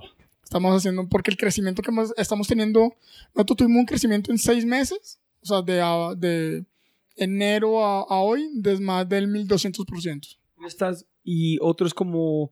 Ese es un tema muy, muy distinto en que Ujú. yo estoy tratando de encontrar con mi podcast. Es, tengo planes de irme a México y España para hablar con las mismas personas, para compartir qué está pasando en otros lugares de Bueno. la... Que es como... A veces a uno cosas pegan, Ajá. como si hablan hispana todos usan, Sí. hay otros no. No. Somos colombianos, eso es. ¿Cómo es la cultura de, de digamos, de México, Perú, Ecuador, ese Mira, lugar? nosotros tenemos socios en una de nuestras inversiones, de, la- de nuestras más grandes inversiones, vino de un socio brasilero que hace exactamente lo mismo que nosotros. Ellos nacieron después, pero en Brasil se manejan las cosas completamente diferentes. Las, las cifras son completamente diferentes a Colombia. Eh, este socio brasilero, que se llama Rápido, en Brasil hoy en día es la compañía más grande de mensajería a nivel Latinoamérica en, en- en números. Eh, nosotros somos la, podemos decir que las, podemos decir que la segunda o tercera compañía más grande en Latinoamérica en números, porque la segunda está también en Brasil. Eh, son gigantes est- estos señores allá e inyectan mucho capital, millones de dólares. Nosotros ah, hemos recibido capital, pero no tanto como en otras, en otras ciudades. Pero con nuestros socios hemos aprendido cosas que se manejan completamente diferentes, estando casi al lado. Y, tenem- y también tenemos operaciones en México. Y la operación en México se maneja completamente diferente también, a pesar de que estamos en Latinoamérica. Se maneja diferente las cosas dentro de Colombia. O sea, Bogotá es diferente a Cali y a Barranquilla. Es, es impresionante. Pero ustedes están en México. Nosotros estamos en México. Nosotros tenemos hoy en día con... Es más, cuando vayas a México, eh, podías entrevistar a Iván, que es el CEO de la compañía en México, que se llama Blaco. Eh, en México tiene... Bueno, eso es una cosa que nosotros tenemos nombres diferentes en todas las... En toda la, en toda la región. ¿En Hoy- serio? sí. Hoy en día lo que estamos haciendo es uniendo los, los nombres. Estamos buscando cuál va a ser el nombre que, que vamos a tener en común todo. Mensajeros urbanos es como Uber de, de qué están haciendo. No, no quiero pegar ese nombre, pero Pero ¿qué pasa mal. con mensajeros urbanos? Que la, el, mensajeros urbanos en Colombia entendemos que es bien mensajeros urbanos. En México, me- hay un mensa, en México hay un mensajeros urbanos y es una organización de, de así como up social, como de, de, de hacer cosas para la comunidad, de hacer cosas así. Y son mensajeros, pero son como más mensajeros de la fe o algo así. Tratan a los mensajeros de esa forma. Nosotros en Colombia tratamos a los mensajeros, o sea, la palabra mensajero está puesta como al postman. Es, es diferente Sí, como se trata. que buscar ese nombre que es la Eh, evolución de este hombre. En Argentina, que también vamos pronto a, a- esperamos este año, Pero todos usan motos. todos usan motos. Ese es otro- Yo quiero hablar con este mientras estamos pegados acá, porque yo estoy pensando, siempre me gusta pensar en el futuro, futuro, qué tiene que hacer, dónde van a llegar para cómo cambiar tu negocio, porque hay muchas cosas que están viniendo, pero está pensando, listo, si llegamos a los carros, que es un automático robot, es si no van a cambiar las motos, porque no pueden tener un moto que esté manejando solito con un hombre, Acá. en van a quitar la, la felicidad de montando moto. Claro. Yo pensé, este van a llegar, no sé si van a llegar. Entonces, ustedes tienen un negocio que van a seguir, mientras Uber es como un robot. Ustedes todavía van a ser humanos montando este, o puedes Eh, convertir su sistema a drones, a drones. Pero con su mismo sistema. Claro, nosotros podemos, por ejemplo, ¿Qué está pensando? Mira, las distancias en Bogotá y en las grandes ciudades de Latinoamérica eh, son largas. Y no solo lo largo, sino el tráfico que hay. Eh, si nosotros queremos acortar los tiempos de entrega de extremos a extremos en la ciudad, debemos utilizar otra, otro tipo de tecnología. Entonces, nosotros podemos hacer esto. Por ejemplo, una persona en moto recoge en un lugar, a un extremo de la ciudad, y llega a un punto de distribución de, con drones. Ah, entonces llega, le entrega a, a los drones, el documento al dron, el, el documento se va en el dron de ese punto de distribución al siguiente punto de distribución del otro lado de la ciudad en menos de 10 minutos. Baja el dron y se lo entrega a otro mensajero y entregan, y puede ser una entrega que antes se podía demorar en, tras, en traslado, se puede demorar hora y media a demorarse 20 minutos. A través de drones. Eso es chévere. Eso es chévere. Lo hemos pensado mucho. Es más, hemos tratado de... Lo que pasa es que la regulación en Colombia es jodida para esta parte, pero hemos tratado de, de hacer unas pruebas y ver cómo funciona. Y tener unas unidades móviles de, de- como de despacho, entonces con un helipuerto para drones y todo esto donde las personas llegan, con todas las luces y todo lo que, lo, lo que necesitemos. Esas son ideas.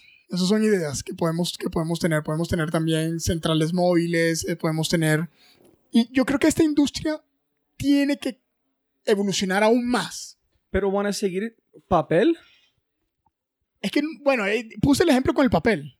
Puse el ejemplo con el papel. Puede, puede ser, no sé, enviar una caja pequeña con un, un ponqué pequeño de un lugar a otro de la ciudad que llegue rápido. Puede ser, no sé, cualquier cosa.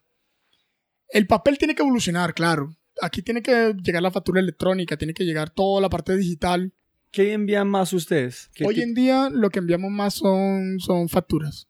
Es lo que más Eh, se van a convertir en cosas digitales muy pronto, ¿no? Muy pronto, pero estamos migrando. Estamos ahí migrando. Pero loco, cuando nosotros iniciamos, cuando nosotros iniciamos, el 40% de las cosas que enviábamos era erradicación de documentos, de, de N tipo de documentos, facturas, cualquier Enviaste persona Notary 44 Sí. para ver cómo... cosa. Exactamente. Por ejemplo, eh, teníamos muchas. mm, vaya a la registraduría y sáqueme una copia del registro de la niña, que no sé qué, tal cosa. Vaya a una iglesia no sé a dónde y la partida de bautismo. Cosas como esas, pero son documentos. Creo yo que en algún futuro todos estos documentos tienen que estar digitalizados.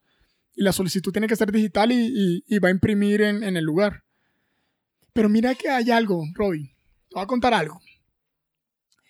Hace cuatro años, cuando empezó toda la parte de comercio electrónico, los e-commerce en Colombia a vender, eh, el pago contra entrega, o sea, el pago en efectivo, era el 50%, el 55%. Y todos los e-commerce dijeron, eso es por confianza. Cuando hagan el primer pago o el segundo pago, ya después van a hacer el pago digital, porque ya el producto les llega, ¿cierto? Hoy siguen lo mismo. ¿En no ha serio? cambiado. Cuatro años. no ha cambiado. Se, es costumbre, no es algo de confianza. La gente en Colombia prefiere pagar el recibo de la luz en el banco y que le pongan el sello. Hace cuatro años tú puedes pagar digitalmente la luz, los recibos. Pero ese tiene que cambiar con la juventud. Tiene que muy cambiar, rápido. tiene que cambiar, tiene que cambiar. Pero lo que te digo es, no ha cambiado. Es algo rarísimo. Es algo raro. Todo el mundo está, es- es- todo el mundo está asombrado con estas cosas. Pero, pero, mira esto. Las transacciones electrónicas de, dinero han aumentado. ¿Qué quiere decir esto? Que ya yo te pongo plata a ti a través de una transferencia de banco a banco a través de mi celular o a través de cualquier cosa. Eso sí ha aumentado. ¿Pero por qué? ¿Pero por qué? Y eso tiene una razón de ser. Porque es mucho más barato, no tiene costo si tú haces una transferencia de tu celular a otro celular que si vas al banco y haces una transferencia de aquí a, a Barranquilla. Entonces la gente, por ejemplo, Por ese 7 mil, 5 mil que cuesta. Exactamente. Entonces, que, por ejemplo, hoy en día uno de los, de los, de los servicios más usados en Colombia para pasar plata es Efecti, de Servientrega, ¿cierto? Y vale, no sé, 5 mil más un porcentaje. Es carísimo, me parece a mí, pero es un servicio que antes no existía y la gente se benefició muchísimo de esto. Crearon las sucursales bancarias, las sucursales no bancarias. Los, los bancos crearon unas sucursales no bancarias en todos los pueblos. La gente empezó a abrir cuentas y la gente empezó a transferirse plata digitalmente. Aumentó la transferencia digital y disminuyó el pago este. El pago a través de Efecti y todos estos otros medios. La gente vio que era mucho más barato hacer una transferencia digital que hacerlo por esto. Entonces, ¿qué pasa? La banca entendió esto, los e-commerce no han entendido esto. Los e-commerce tienen que buscar alguna forma de que sea mucho más económico eh, o que sea mucho más seguro y que la gente entienda que pagar a través de internet, que es seguro, pagar a través de la tarjeta de crédito, la tarjeta de débito, es mucho más seguro que pagar en contraentrega. Eso tienen que hacérselo entender. Esa es eso no es una cosa de, confianza, ni una, es una cosa de cultura, de cambiar esa cultura de la gente. La gente cambió la cultura de Efecti por, por un costo. Ahora hay que cambiar la cultura del e-commerce. Nosotros sacamos un producto que se llama pago contra entrega con mensajeros urbanos. Traqueable. Entonces, para los e-commerce, precisamente por eso. Entonces, serio? claro, entonces voy y Montando recogemos. en la parte viejo y Claro. usándolo por negocio. Exactamente, cogemos el producto, lo llevamos en menos de una hora, recogemos, vamos, y pago- pagamos en efectivo. pagamos en efectivo y nosotros cogemos ese pago en efectivo y se lo llevamos al cliente y cobramos una, una plata por esto. Es... Wow. Me encanta ¿no? Eh, también que, que también como estás como pensando más y más chévere de tu negocio es tu mentalidad en la parte que listo, vamos a usar este para los pagos como que personas quieren pago en efectivo, en el momento que, que paran, vamos a cambiar, vamos a Claro, enviar otra cosa. claro, vamos a enviar cualquier vaina que quieres en Mira, nosotros, otro. el sueño de nosotros es solucionar todos los problemas de última milla de todas las personas o empresas. Eh, Nosotros queremos ser la solución general o la única solución o la solución como referente a nivel mundial en- de, de problemas de última milla, de entregar algo inmediato, express de la última milla. Ya el resto de cosas está solucionado. O sea, mandar una cosa de aquí a China está solucionado. Pero llevar algo express de un lugar a otro dentro de la ciudad, de la parte urbana, eso es lo que estamos solucionando nosotros. Cualquier cosa. Roy, imagínate en el futuro, a través de mensajeros urbanos, poder llevar un sofá, Un corazón. un corazón, un corazón. En Barranquilla lo estamos haciendo. Estamos llevando... En Barranquilla tienen una cosa que es eh, los órganos. Eso vienen en unas cajas especiales para llevar de un lado a otro. Y eso normalmente se llevan en motos propias del- del- de los hospitales o en ambulancias o en taxis lo más rápido posible. Eso tiene que llegar lo más rápido posible. Nosotros estamos haciendo esto. Recogemos en, un- en unos laboratorios muestras, eh, cosas, por ejemplo, para biopsias que tienen que irse enseguida. Lo llevamos al aeropuerto, lo entregamos avión a avión, llega aquí a Bogotá Y ustedes están acá y estamos, recogemos y lo llevamos a la clínica. Eh, Tiempo récord, o sea, entrega de una ciudad a otra el mismo día chimba. en tiempo récord. wow. Eso lo podemos hacer. Eso lo podemos hacer. ¿Qué se viene para mensajeros urbanos? Miren, cada vez estamos innovando más y estamos sacando nuevos productos. Y vamos a seguir, y se van a, a sorprender de las cosas nuevas que vamos a sacar.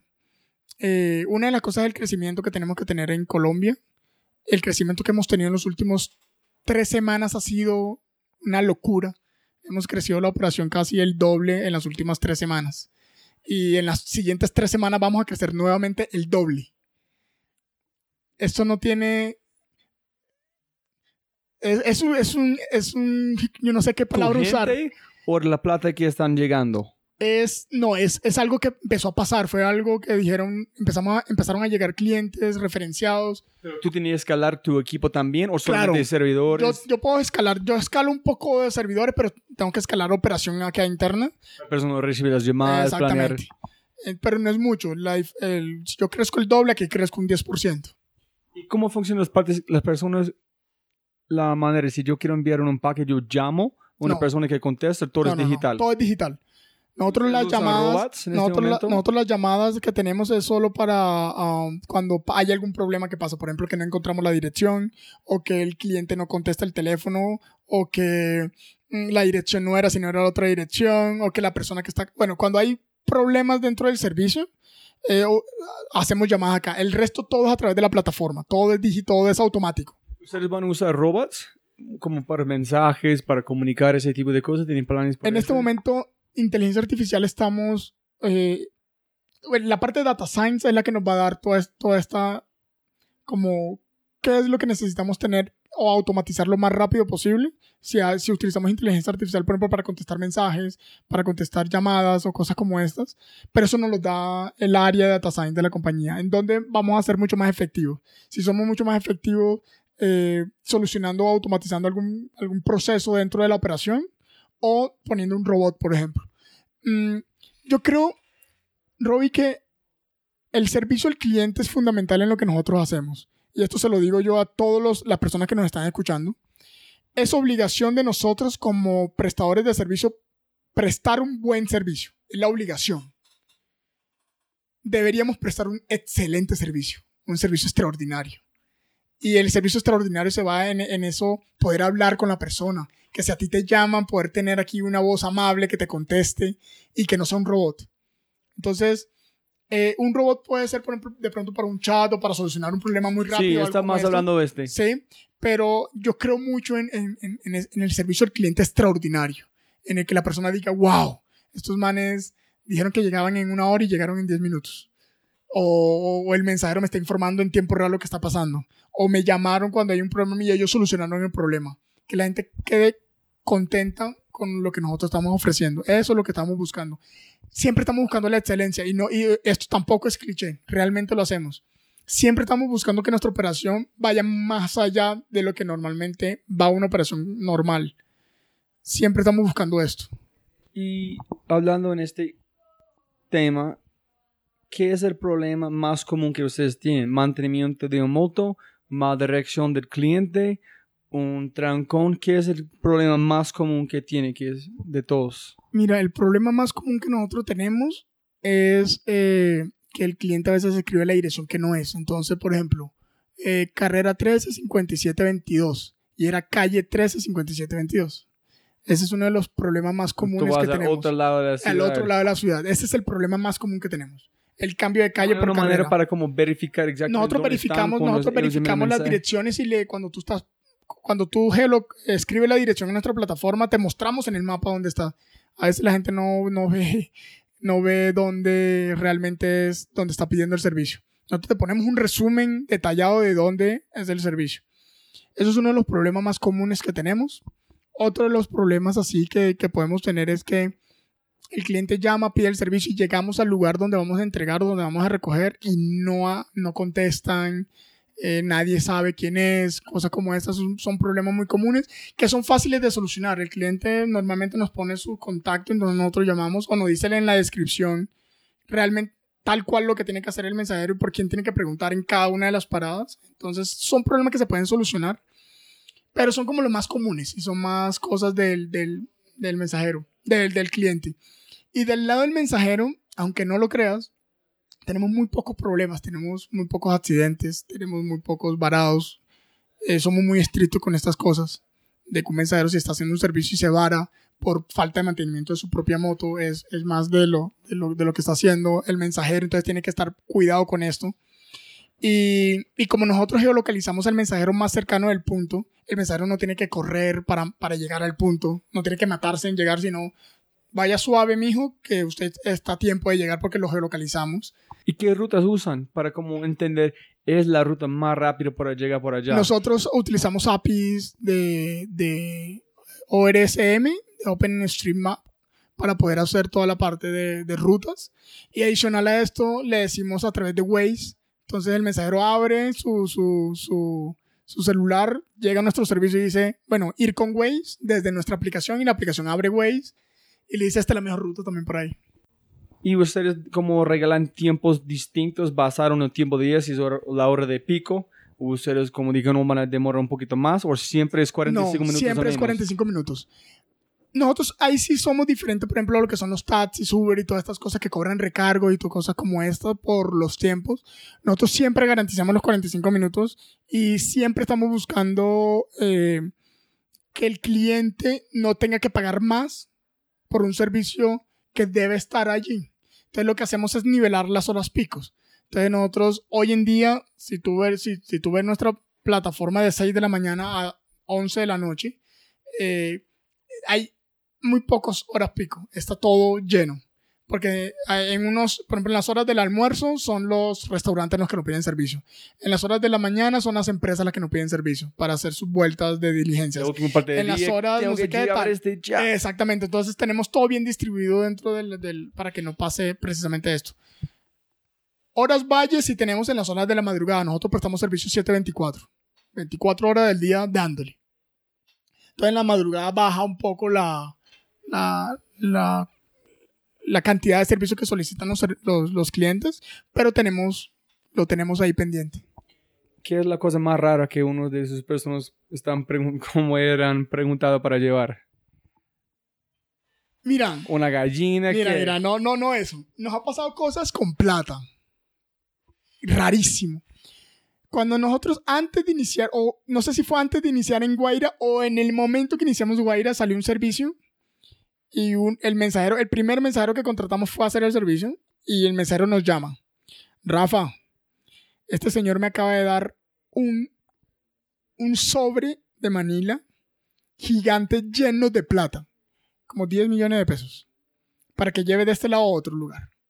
Era como lo que había producido, el, el- era como un restaurante o algo en el mediodía, fue como a las 3, 4 de la tarde.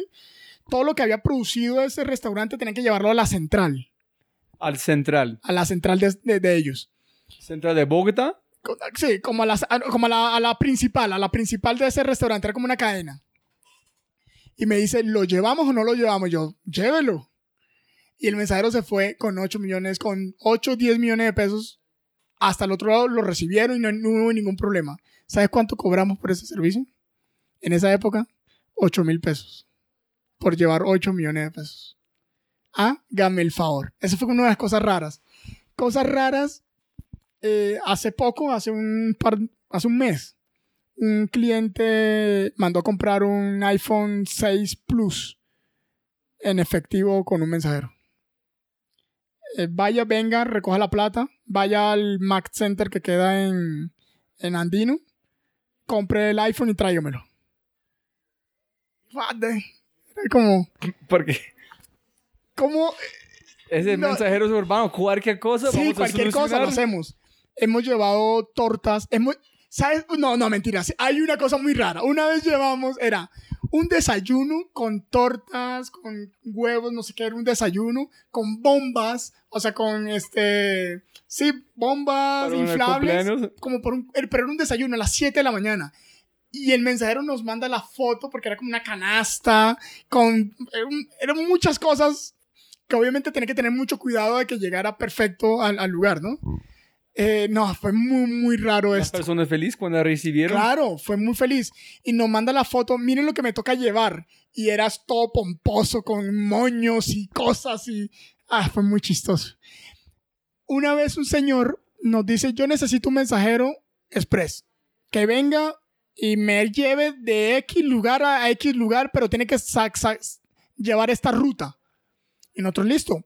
Y tiene que tener un casco extra. Y nosotros, ¿cómo así? Sí, mire esto. Ese señor me va a llevar a mí en la moto y vamos a ir cerca de una persona que va a hacer la media maratón de Bogotá. Entonces, eh, nosotros vamos a ir adelante y la persona va a ir atrás y yo voy grabándolo y tomándole el tiempo. Eso lo hemos hecho. ¿En serio? Eso lo hemos ¿En hecho. cuánto cobraste por este? No, creo que cobramos como 20 mil pesos, 25 mil pesos, nada. Porque era súper cortico, era un recorrido súper corto. Ah, Y eso lo hacemos. Esas Wow. cosas hacemos. No Mensajeros. pensando específicamente porque hay muchas personas en Medellín que suben las palmas en- Hay muchas personas que tienen una persona moto que siguen adelante solamente protegerles. Protegerlos, Están sí. allá si tienen un problema. Claro, claro. también. Claro, Mensajeros urbanos. mensajeros urbanos. Estamos, Estamos, allá en por las palmas de Medellín. Estamos en Medellín también, para que veas. Mira, Roy, yo creo esto ha sido, todo este proceso del emprendimiento, todo este proceso de mensajeros urbanos ha sido una experiencia muy, muy eh, bonita para mí. Le digo esa palabra, bonita, porque, porque esto hemos tenido problemas, hemos llorado, hemos tenido muchas felicidades, hemos tenido reconocimiento, hemos tenido malos reconocimientos. O sea, hemos, tenido, hemos pasado por muchas cosas. Eh, pero al final del día, el camino que hemos recorrido, lo que hemos aprendido, lo que hemos cambiado, valen la pena. ¿Sí me entiendes? Claro. Vale la pena lo que hemos... Mira, una vez un mensajero se me acercó y me dice, eh, jefe, yo le digo, no me diga jefe, dígame Rafael. No soy jefe de nadie acá. Dice, eh, Rafa, eh, muchas gracias. Muchas gracias, ¿por qué? No, porque ustedes en diciembre nos dieron donas, nos mandaron juguetes para los niños, eh, y eso nunca, nadie lo había hecho con, con- conmigo. Nunca, nunca, nunca nadie se había preocupado de esto.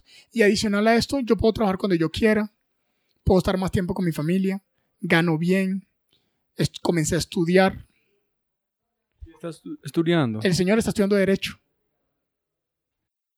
Y, y- y yo, y yo digo, pues puta, algo que yo hice, algo que estamos construyendo, le está cambiando la vida a la gente. Y mucho más que no sabes. Y mucho más que no sé. Ya hace dos años conocí a todos los mensajeros que estaban en mensajeros urbanos. Y ahorita, Hoy no puedo. suerte. No puedo, no puedo. Y no es porque no quiera, es porque realmente no puedo conocerlos a todos. No puedo.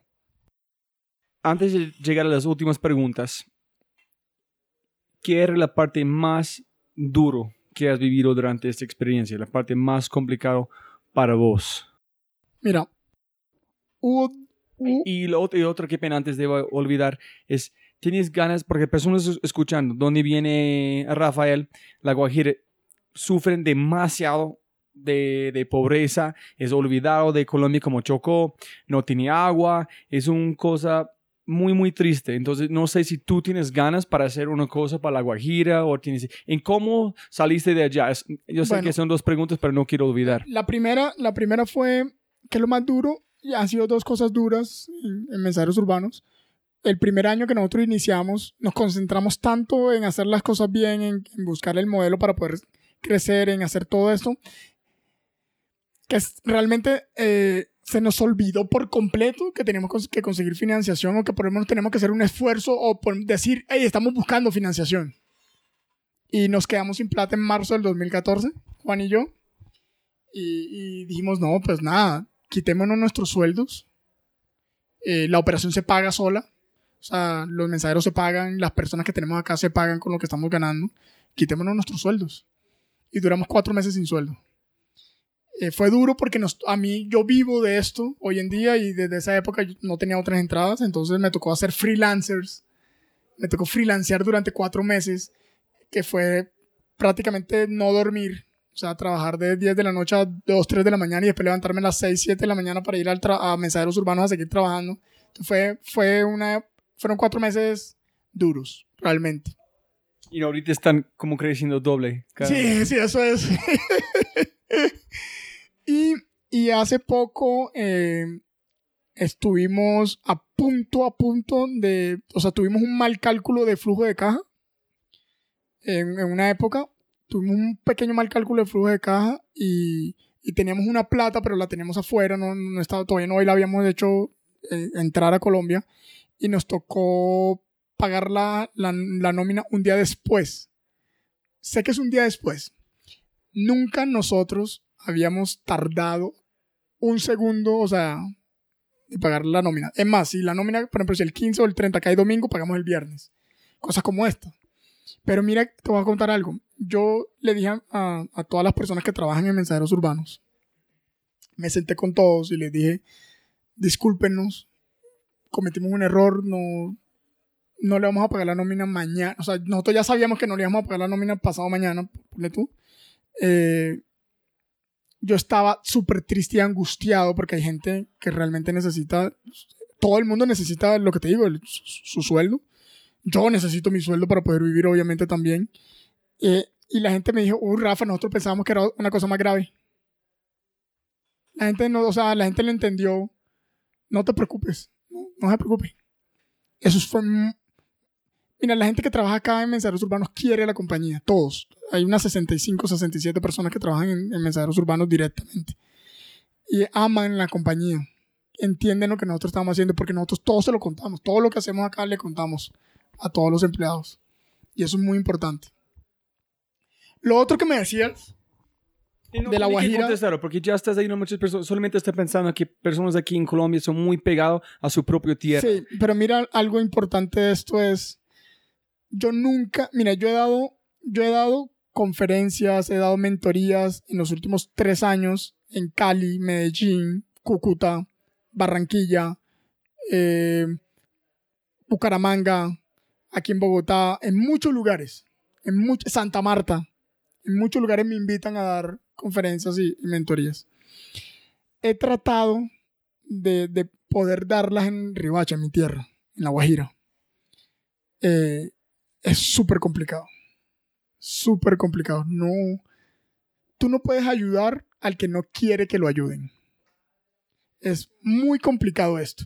Es- ese dicho que dice eh, nadie es profeta en su tierra aplica completamente. Aplica completamente. Um, lo último que, que, que pude hacer una vez, viajé al, a Ribacha. Estaba haciendo otros, otros negocios. y antes de comenzar con mensajeros urbanos. Y tuve la oportunidad de, fui a la Universidad de La Guajira, que es una, una, una universidad muy buena, a nivel, reconocida a nivel nacional. Y le pedí a un amigo mío que estaba de docente en la Universidad de Ingeniería de Sistema, me dijo, ven, déjame dar una charla en tu clase. Regálame tus dos horas de clase y déjame dar una charla en tu clase. Y ha sido la única oportunidad en la que he dado una charla de emprendimiento en, en La Guajira. Y tuviste que preguntar Y, por me eso. tu- y tuve que decirle a un amigo mío de colegio, regálame una clase tuya para dar una charla, que estoy acá y me gustaría... Eh, oye, eso fue, hace, eso fue hace cinco años, antes de la muerte de mi padre. Eso fue hace cinco, seis, cinco, cinco, años.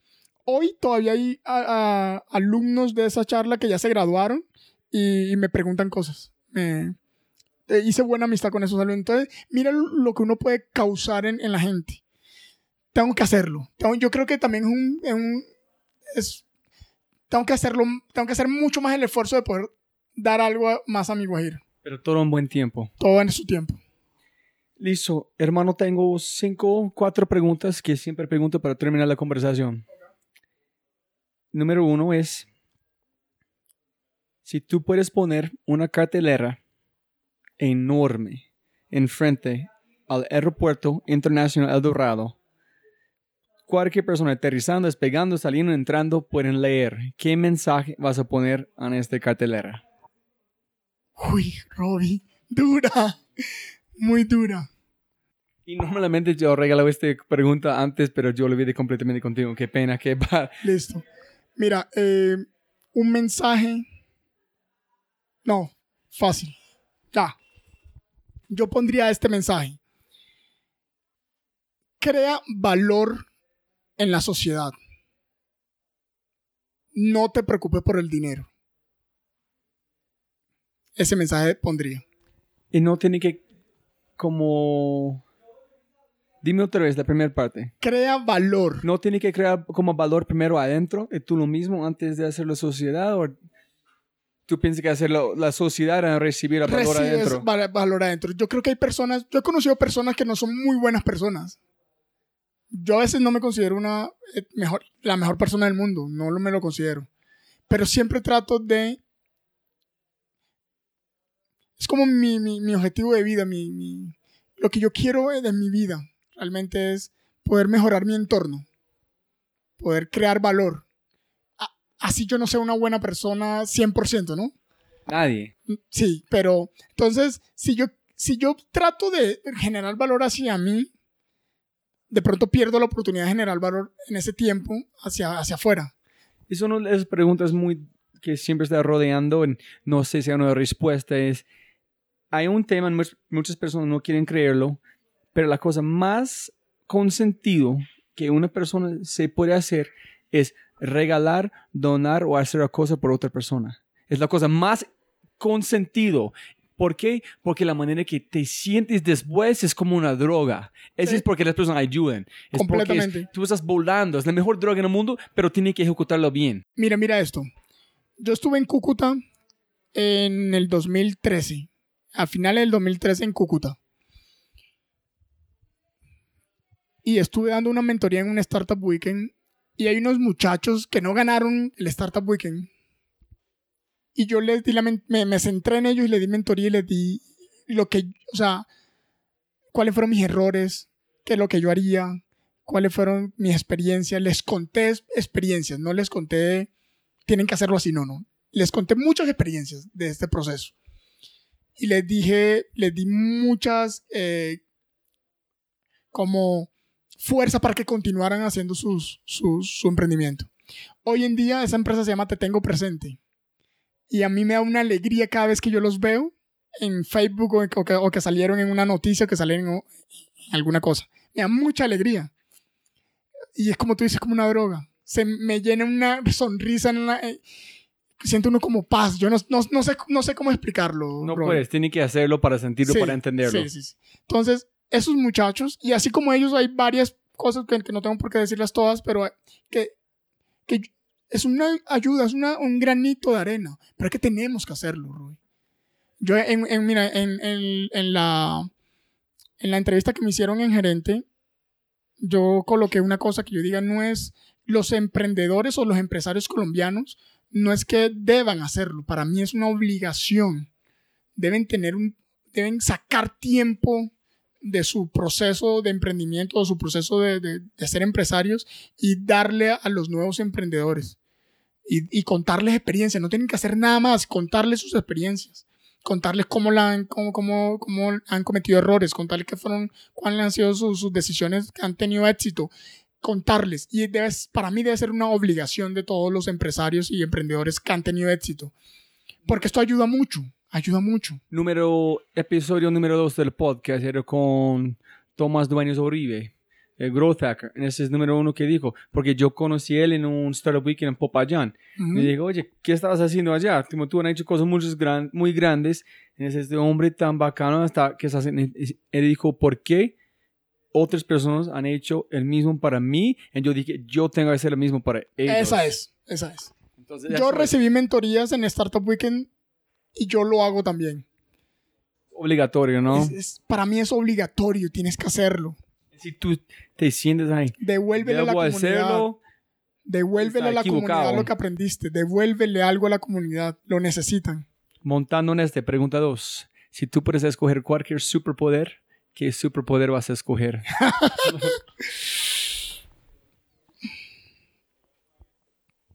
superpoder. Cualquier superpoder. Hoy yo publiqué, eh, para las personas, vamos a publicar este podcast mucho más después porque tengo unos antes, pero hoy yo publiqué, hoy es el 17 de, de julio y el gran toxicomano callejero, que es el conocido pintando todo Bogotá, es un genio, él dijo ponerme en los zapatos de los demás, porque un policía, un estudiante peleando en ese segundo van a solucionar todo. Claro. Entonces, pero es, es, es cualquier superpoder. Yo tendría y, y, me voy a ir un poco más a los cómics. Hágale. Eh, yo, yo tendría el superpoder, y no sé si es un superpoder, pero la, el, el, el de Batman. Batman. A mí me encanta Batman. Pero no tiene superpoderes. Él no tiene superpoderes, pero mira lo que sí tiene. Él... Menos de mucha plata. No, no, no, no tanto la plata. No tanto la plata el poder que Batman tiene es poder ayudar a la gente, ayudar a su, a su ciudad, a la ciudad como tal, de, del cáncer que tiene la ciudad. Es ah. poder quitarle un cáncer al, al, país, poder tener un poder de quitar can, o sea, de quitar lo que no está bien. Wow, ese es, eso es, wow. Eso es. Y es así. Batman tiene, el, Batman tiene el poder de quitar el cáncer y acabar con el cáncer de Ciudad Gótica. Pero tiene que ser como demasiado valiente hacer ese tipo de cosas, ¿no? Ese es un superpoder. Eso es ser un superpoder, valiente. Ser valiente. Y yo creo que, pucha, quiero tener, quiero ser eso, quiero tener esa convicción de hacer las cosas de esa forma. Valiente. Pero como valient, valientotísimo, no sé cómo se, pero eh, ser muy valiente entonces. Para ser muy valiente tiene que tener este, primero convicción que estás diciendo es la cosa. Sin duda, más de sin duda, no puedes ver otras cosas. Claro. Súper. Y la última pregunta, hermano. ¿Qué es éxito para Rafael? ¿En quién es exitoso? Esa pregunta me la hice hace un par de años, ¿sabías? Pero para mí, mi respuesta cambia a cada persona claro. con quien hablo. Esa pregunta, me la hice, esa pregunta me la hicieron hace un par de años y yo mismo me la hice porque en ese momento que me la hicieron no pude realmente a conciencia responderla. Para mí que el, el éxito, y, para, y, y, al final dije, para mí el éxito es poderme acostar en la noche tranquilo de haber hecho el, la tarea bien durante el día. Eso este es muy bueno porque otro invitado se llama Camilo Rosso, que es un fotógrafo para um, Red Bull y hacen, han hecho muchas stories wow, más de linda. Y me dijo, es tener tranquilidad internamente, que qué estás haciendo es bien. No, hay una cosa que es tranquilidad que yo puedo comer, yo puedo sobrevivir, para otra tranquilidad que mis acciones, que tranquilidad de quién soy yo es bien, es, es completamente distinto. Es diferente, es diferente. Es poder, o sea, yo me acuesto a dormir y, y, y, y hago yo me hago a mí mismo un, recorrido en mi mente muy rápido de lo que hice durante todo el día y, ver cuál fue, cuáles fueron, dónde fallé y qué hice bien. Eh, y, los días en los que dije, hoy todas mis acciones tuvieron un objetivo claro, ayudé a, a las personas y me siento tranquilo de todas las acciones que yo hice hoy. Eso es el éxito para mí. ¿En quién es exitoso? ¿Quién es exitoso? Uy, no sé. No sé quién que yo vea que sea, que sea exitoso, que conozca o de mi familia o algo así, no sé. Como quieres, cualquier persona, puede ser, pero no puede ser un, un gringo europeo, tiene que ser una persona de América Latina, de España. ¿Sabe quién me parece exitosa? no sé por qué cada vez que la escucho hablar, no la conozco personalmente ni nada. Mm, María Rosa de Francisco. Eh, Margarita Rosa de Francisco. Actriz colombiana. Eh, ella estuvo muchas novelas colombianas, después se, se, fue a viajar por todo el mundo, es muy fitness. Eh, y ella, la, no sé si fue su, experiencia o sus viajes y todo esto, tiene una forma de pensar y una forma de, vivir la vida que para mí esa mujer es exitosa en todo lo que hace. Ella es la que hace los, los, estas cosas de... ¿Desafío o no? Desafío. Esta... ¿Sabes muy cosa interesante? Un compañero ayer me dijo, Rob, si tú llegas a ella, dime, yo quiero estar allá presente. es mi, mi, mi, mujer, mi persona favorita del mundo. Sí, ella habla con ella. Si puedes hablar con ella, puta, es... Ok, listo. Ya, ya, subió la lista. Porque es excelente. yo veo ella, yo miro es un personaje en televisión. No, conozco como otras personas han habla, O sea, habla, hablar con ella escucharla. Yo no he hablado con ella, no he tenido la oportunidad. Me, me, gustaría hablar con Margarita Rosa de Francisco me gustaría sentarme a escucharla, ni siquiera hablarla, escucharla, pero en frente a frente. Yo he, escuchado varias entrevistas que la han hecho. Es una persona demasiado correcta en sus cosas, eh, demasiado eh, espiritual. esta parte espiritual yo creo que en los últimos años ha cogido bastante fuerza. No, no, no la parte religiosa, que eso es otra cosa. No, no, no. La parte Personas tienen mucho problema como distinguir que eh, son separados. Son separados, son dos cosas completamente diferentes. Y pueden combinarlos si quieren. Se pueden combinar, pero la, la, religión y la espiritualidad son dos cosas completamente diferentes. Esta, la espiritualidad hace parte de los seres humanos. Eh, yo en los últimos, en los últimos cuatro o cinco años mm, he estado con, con todo esto de, de, encontrarme a mí mismo, de, de buscarme, de, de conócete a ti mismo, de todas estas cosas que le meten a uno, pero, pero realmente uno empieza como a buscar y a entender a qué vino, cuál es el objetivo que tienes de vida. Y es muy importante. Eh, Margarita tiene eso muy claro. Y, eso no es una cosa que uno lo tenga que decir a la gente. Eh, pero sí tiene uno que encontrarlo. ¿Cuál es tu objetivo de vida? Tiene uno que encontrarlo. Mi objetivo yo lo tengo muy claro y me gusta mucho. Y hago todos los días y vivo todos los días y trabajo todos los días para conseguir mi objetivo de vida. Y cada persona, yo digo, cada persona debe hacerlo. Es, es, otra de las cosas que son obligaciones. Yo soy de las personas que piensa que uno no vive la vida por vivirla. No, hay otra gente que dice que uno debe vivir la vida por vivirla, que debe pasarla sabroso y todas estas cosas. Pero yo creo que uno debe vivir la vida, uno debe gozarla. Ojo que uno debe gozar, vivir los momentos felices, los momentos pequeños. O sea, uno debe vivir bien, tampoco estresarse por esto. Pero sí debe tener un objetivo y un, y, algo para donde un futuro o algo, una meta que cumplir. Por lo menos una meta que cumplir. Porque todas tus acciones van contra esa meta. Sí, este. Pero hermano, este es complicado. Yo todavía estoy tratando de buscar mío. este podcast. Yo duré cinco años. Cada podcast estoy llegando más y más y más cerca en cada cosa que he hecho anteriormente están como empujando más o menos. Todavía no está claro, pero cada, podcast de wow. Soy mucho más bruto que yo pensé. No digas eso. No, no, en serio. Pero es, es divino. Estoy disfrutando. Porque cada vez que yo puedo decir esto es porque encontré un mundo que nunca sabía existe. Entonces yo puedo encontrar este, wow, gracias. Gracias mostrarme que soy muy bruto. Súper voy a avanzar para encontrar más este mundo.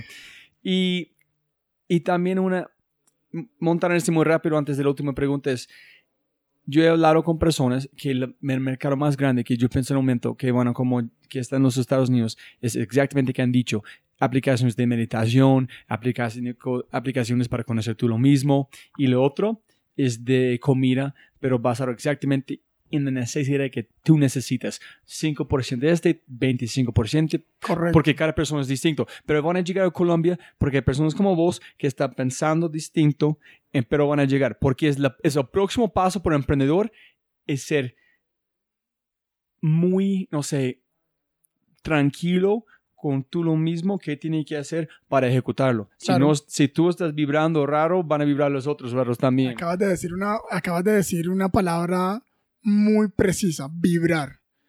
Cuando tú estás en un evento de emprendimiento, todos están vibrando de emprendimiento. Eso se contagia. Vibrando compartir. Vibrando compartir, vibrando ideas, vibrando cosas. Tú en- No cerrados. Abierto a. Claro. O sea, tú en un evento de emprendimiento te fluyen las ideas, te fluyen las soluciones. Es porque todos están vibrando a esa misma frecuencia. Eso es algo hermoso. Y yo creo que el mundo está cambiando. El mundo está, el mundo está cambiando mucho en, en el Colombia. sentido de... Y Colombia. Y Latinoamérica está cambiando muchísimo en, en esto, de- en, en que nos estamos volviendo menos materialistas. Eh, estamos cambiando a, a- a- a buscar más la felicidad, Más la experiencia, menos la Exactamente. Y estamos cambiando un, mira, estamos cambiando algo que es importantísimo. Que es el fin no es el dinero. El fin es la felicidad. Eso lo estamos cambiando. Y la gente está cambiando esto. O el fin puede ser otra cosa, no sé, pero ya qui- quita- están quitando el dinero como un fin.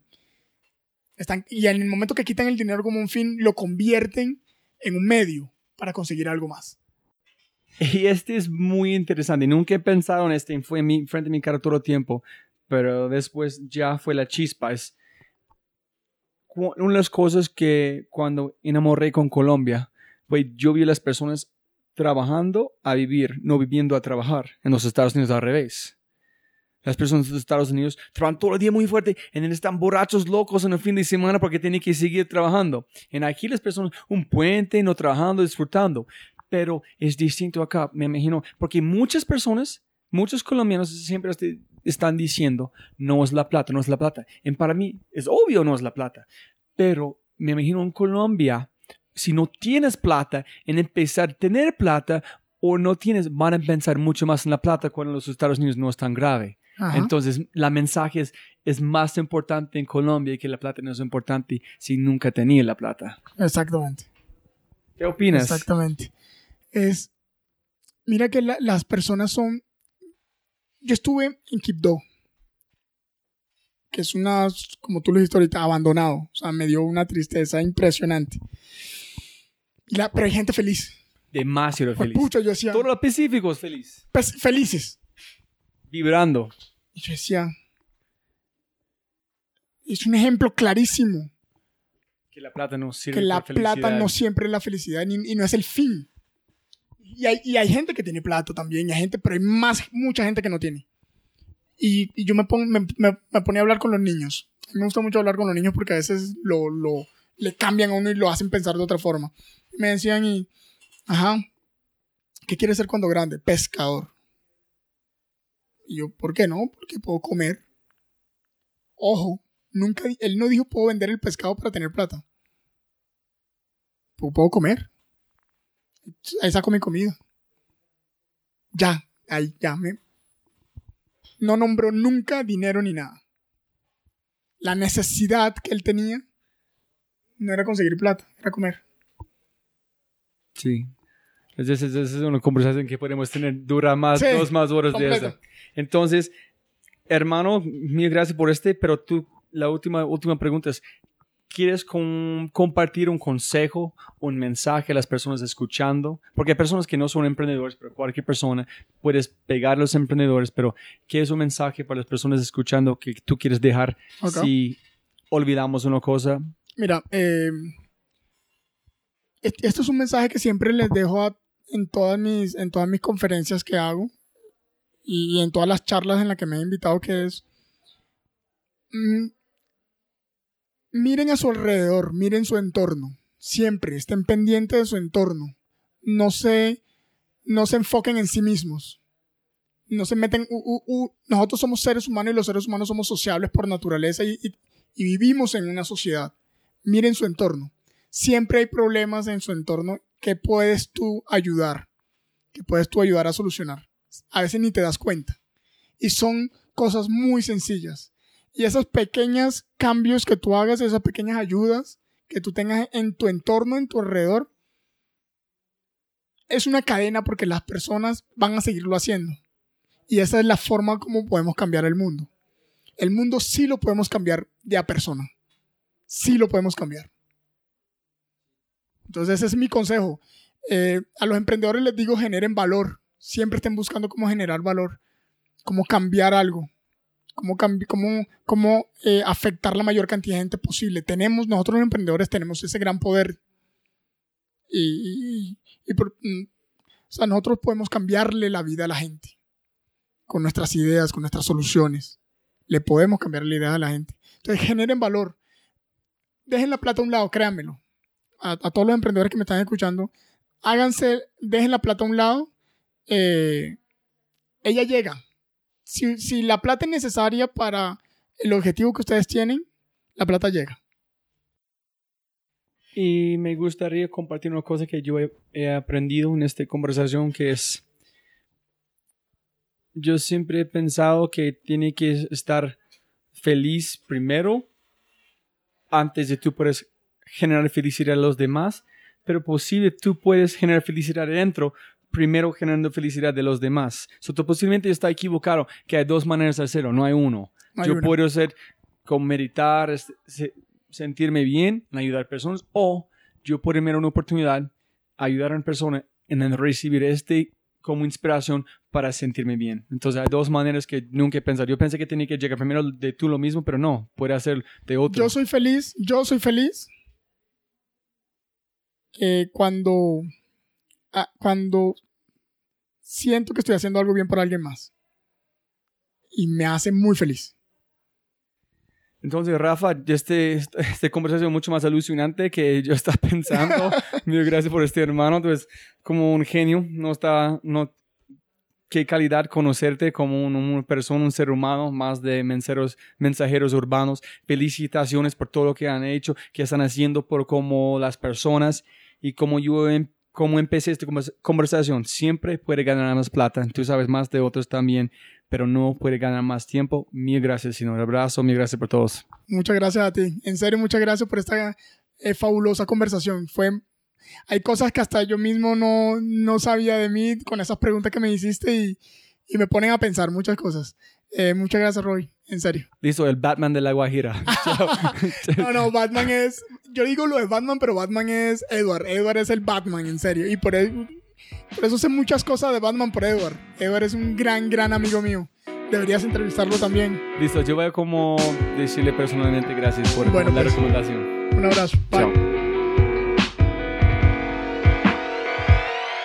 Este episodio está patrocinado por Cabeza Rota un estudio digital de animadores, diseñadores e ilustradores.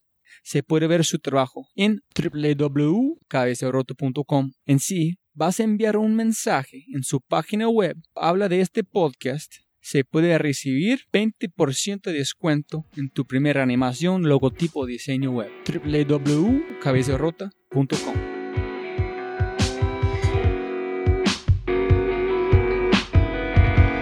Como siempre, gracias a todos por su atención y espero que obtengan algo tangible de la entrevista que pueden utilizar para abrir una nueva oportunidad y aplicarla en sus vidas. Si les ha gustado lo que han oído y desean acceder a todas las personas mencionadas, los links, las notas y las herramientas, por favor, vayan a www.thefryshow.com. Y jóvenes amigos míos, mil, mil gracias, abrazos grandes y hasta el próximo episodio. Yo soy elgringolow.com y este fue otro episodio de The Fry Show.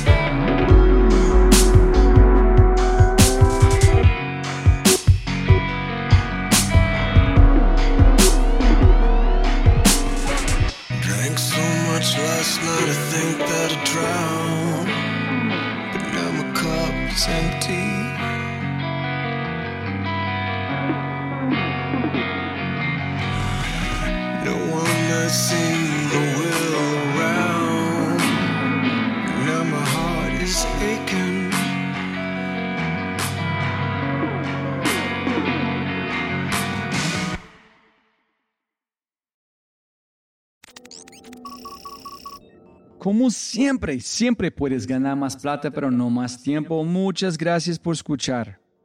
Antes de terminar, unas cosas importantes para preguntar y mencionar. Número uno, deja una calificación Spotify. Ya, ya, déjala. Literalmente toma segundos y como yo mencioné, el impacto es enorme. Además, estarás garantizado de sentirte increíble el resto del día. También estamos produciendo todo el contenido en YouTube. El canal es espectacular. Tengo mi newsletter Conejo Blanco, las notas del podcast y los enlaces, las transcripciones. Nuestro otro podcast, Matamos Preguntas, escúchalo. Y más se puede encontrar en thefryshow.com. Y si quieres enviarme un mensaje o patrocinar el podcast, puedes enviar mi mensaje usando cualquiera de mis redes sociales con mi nombre a Robbie J. Fry. Gracias, abrazo grande y sigue escuchando.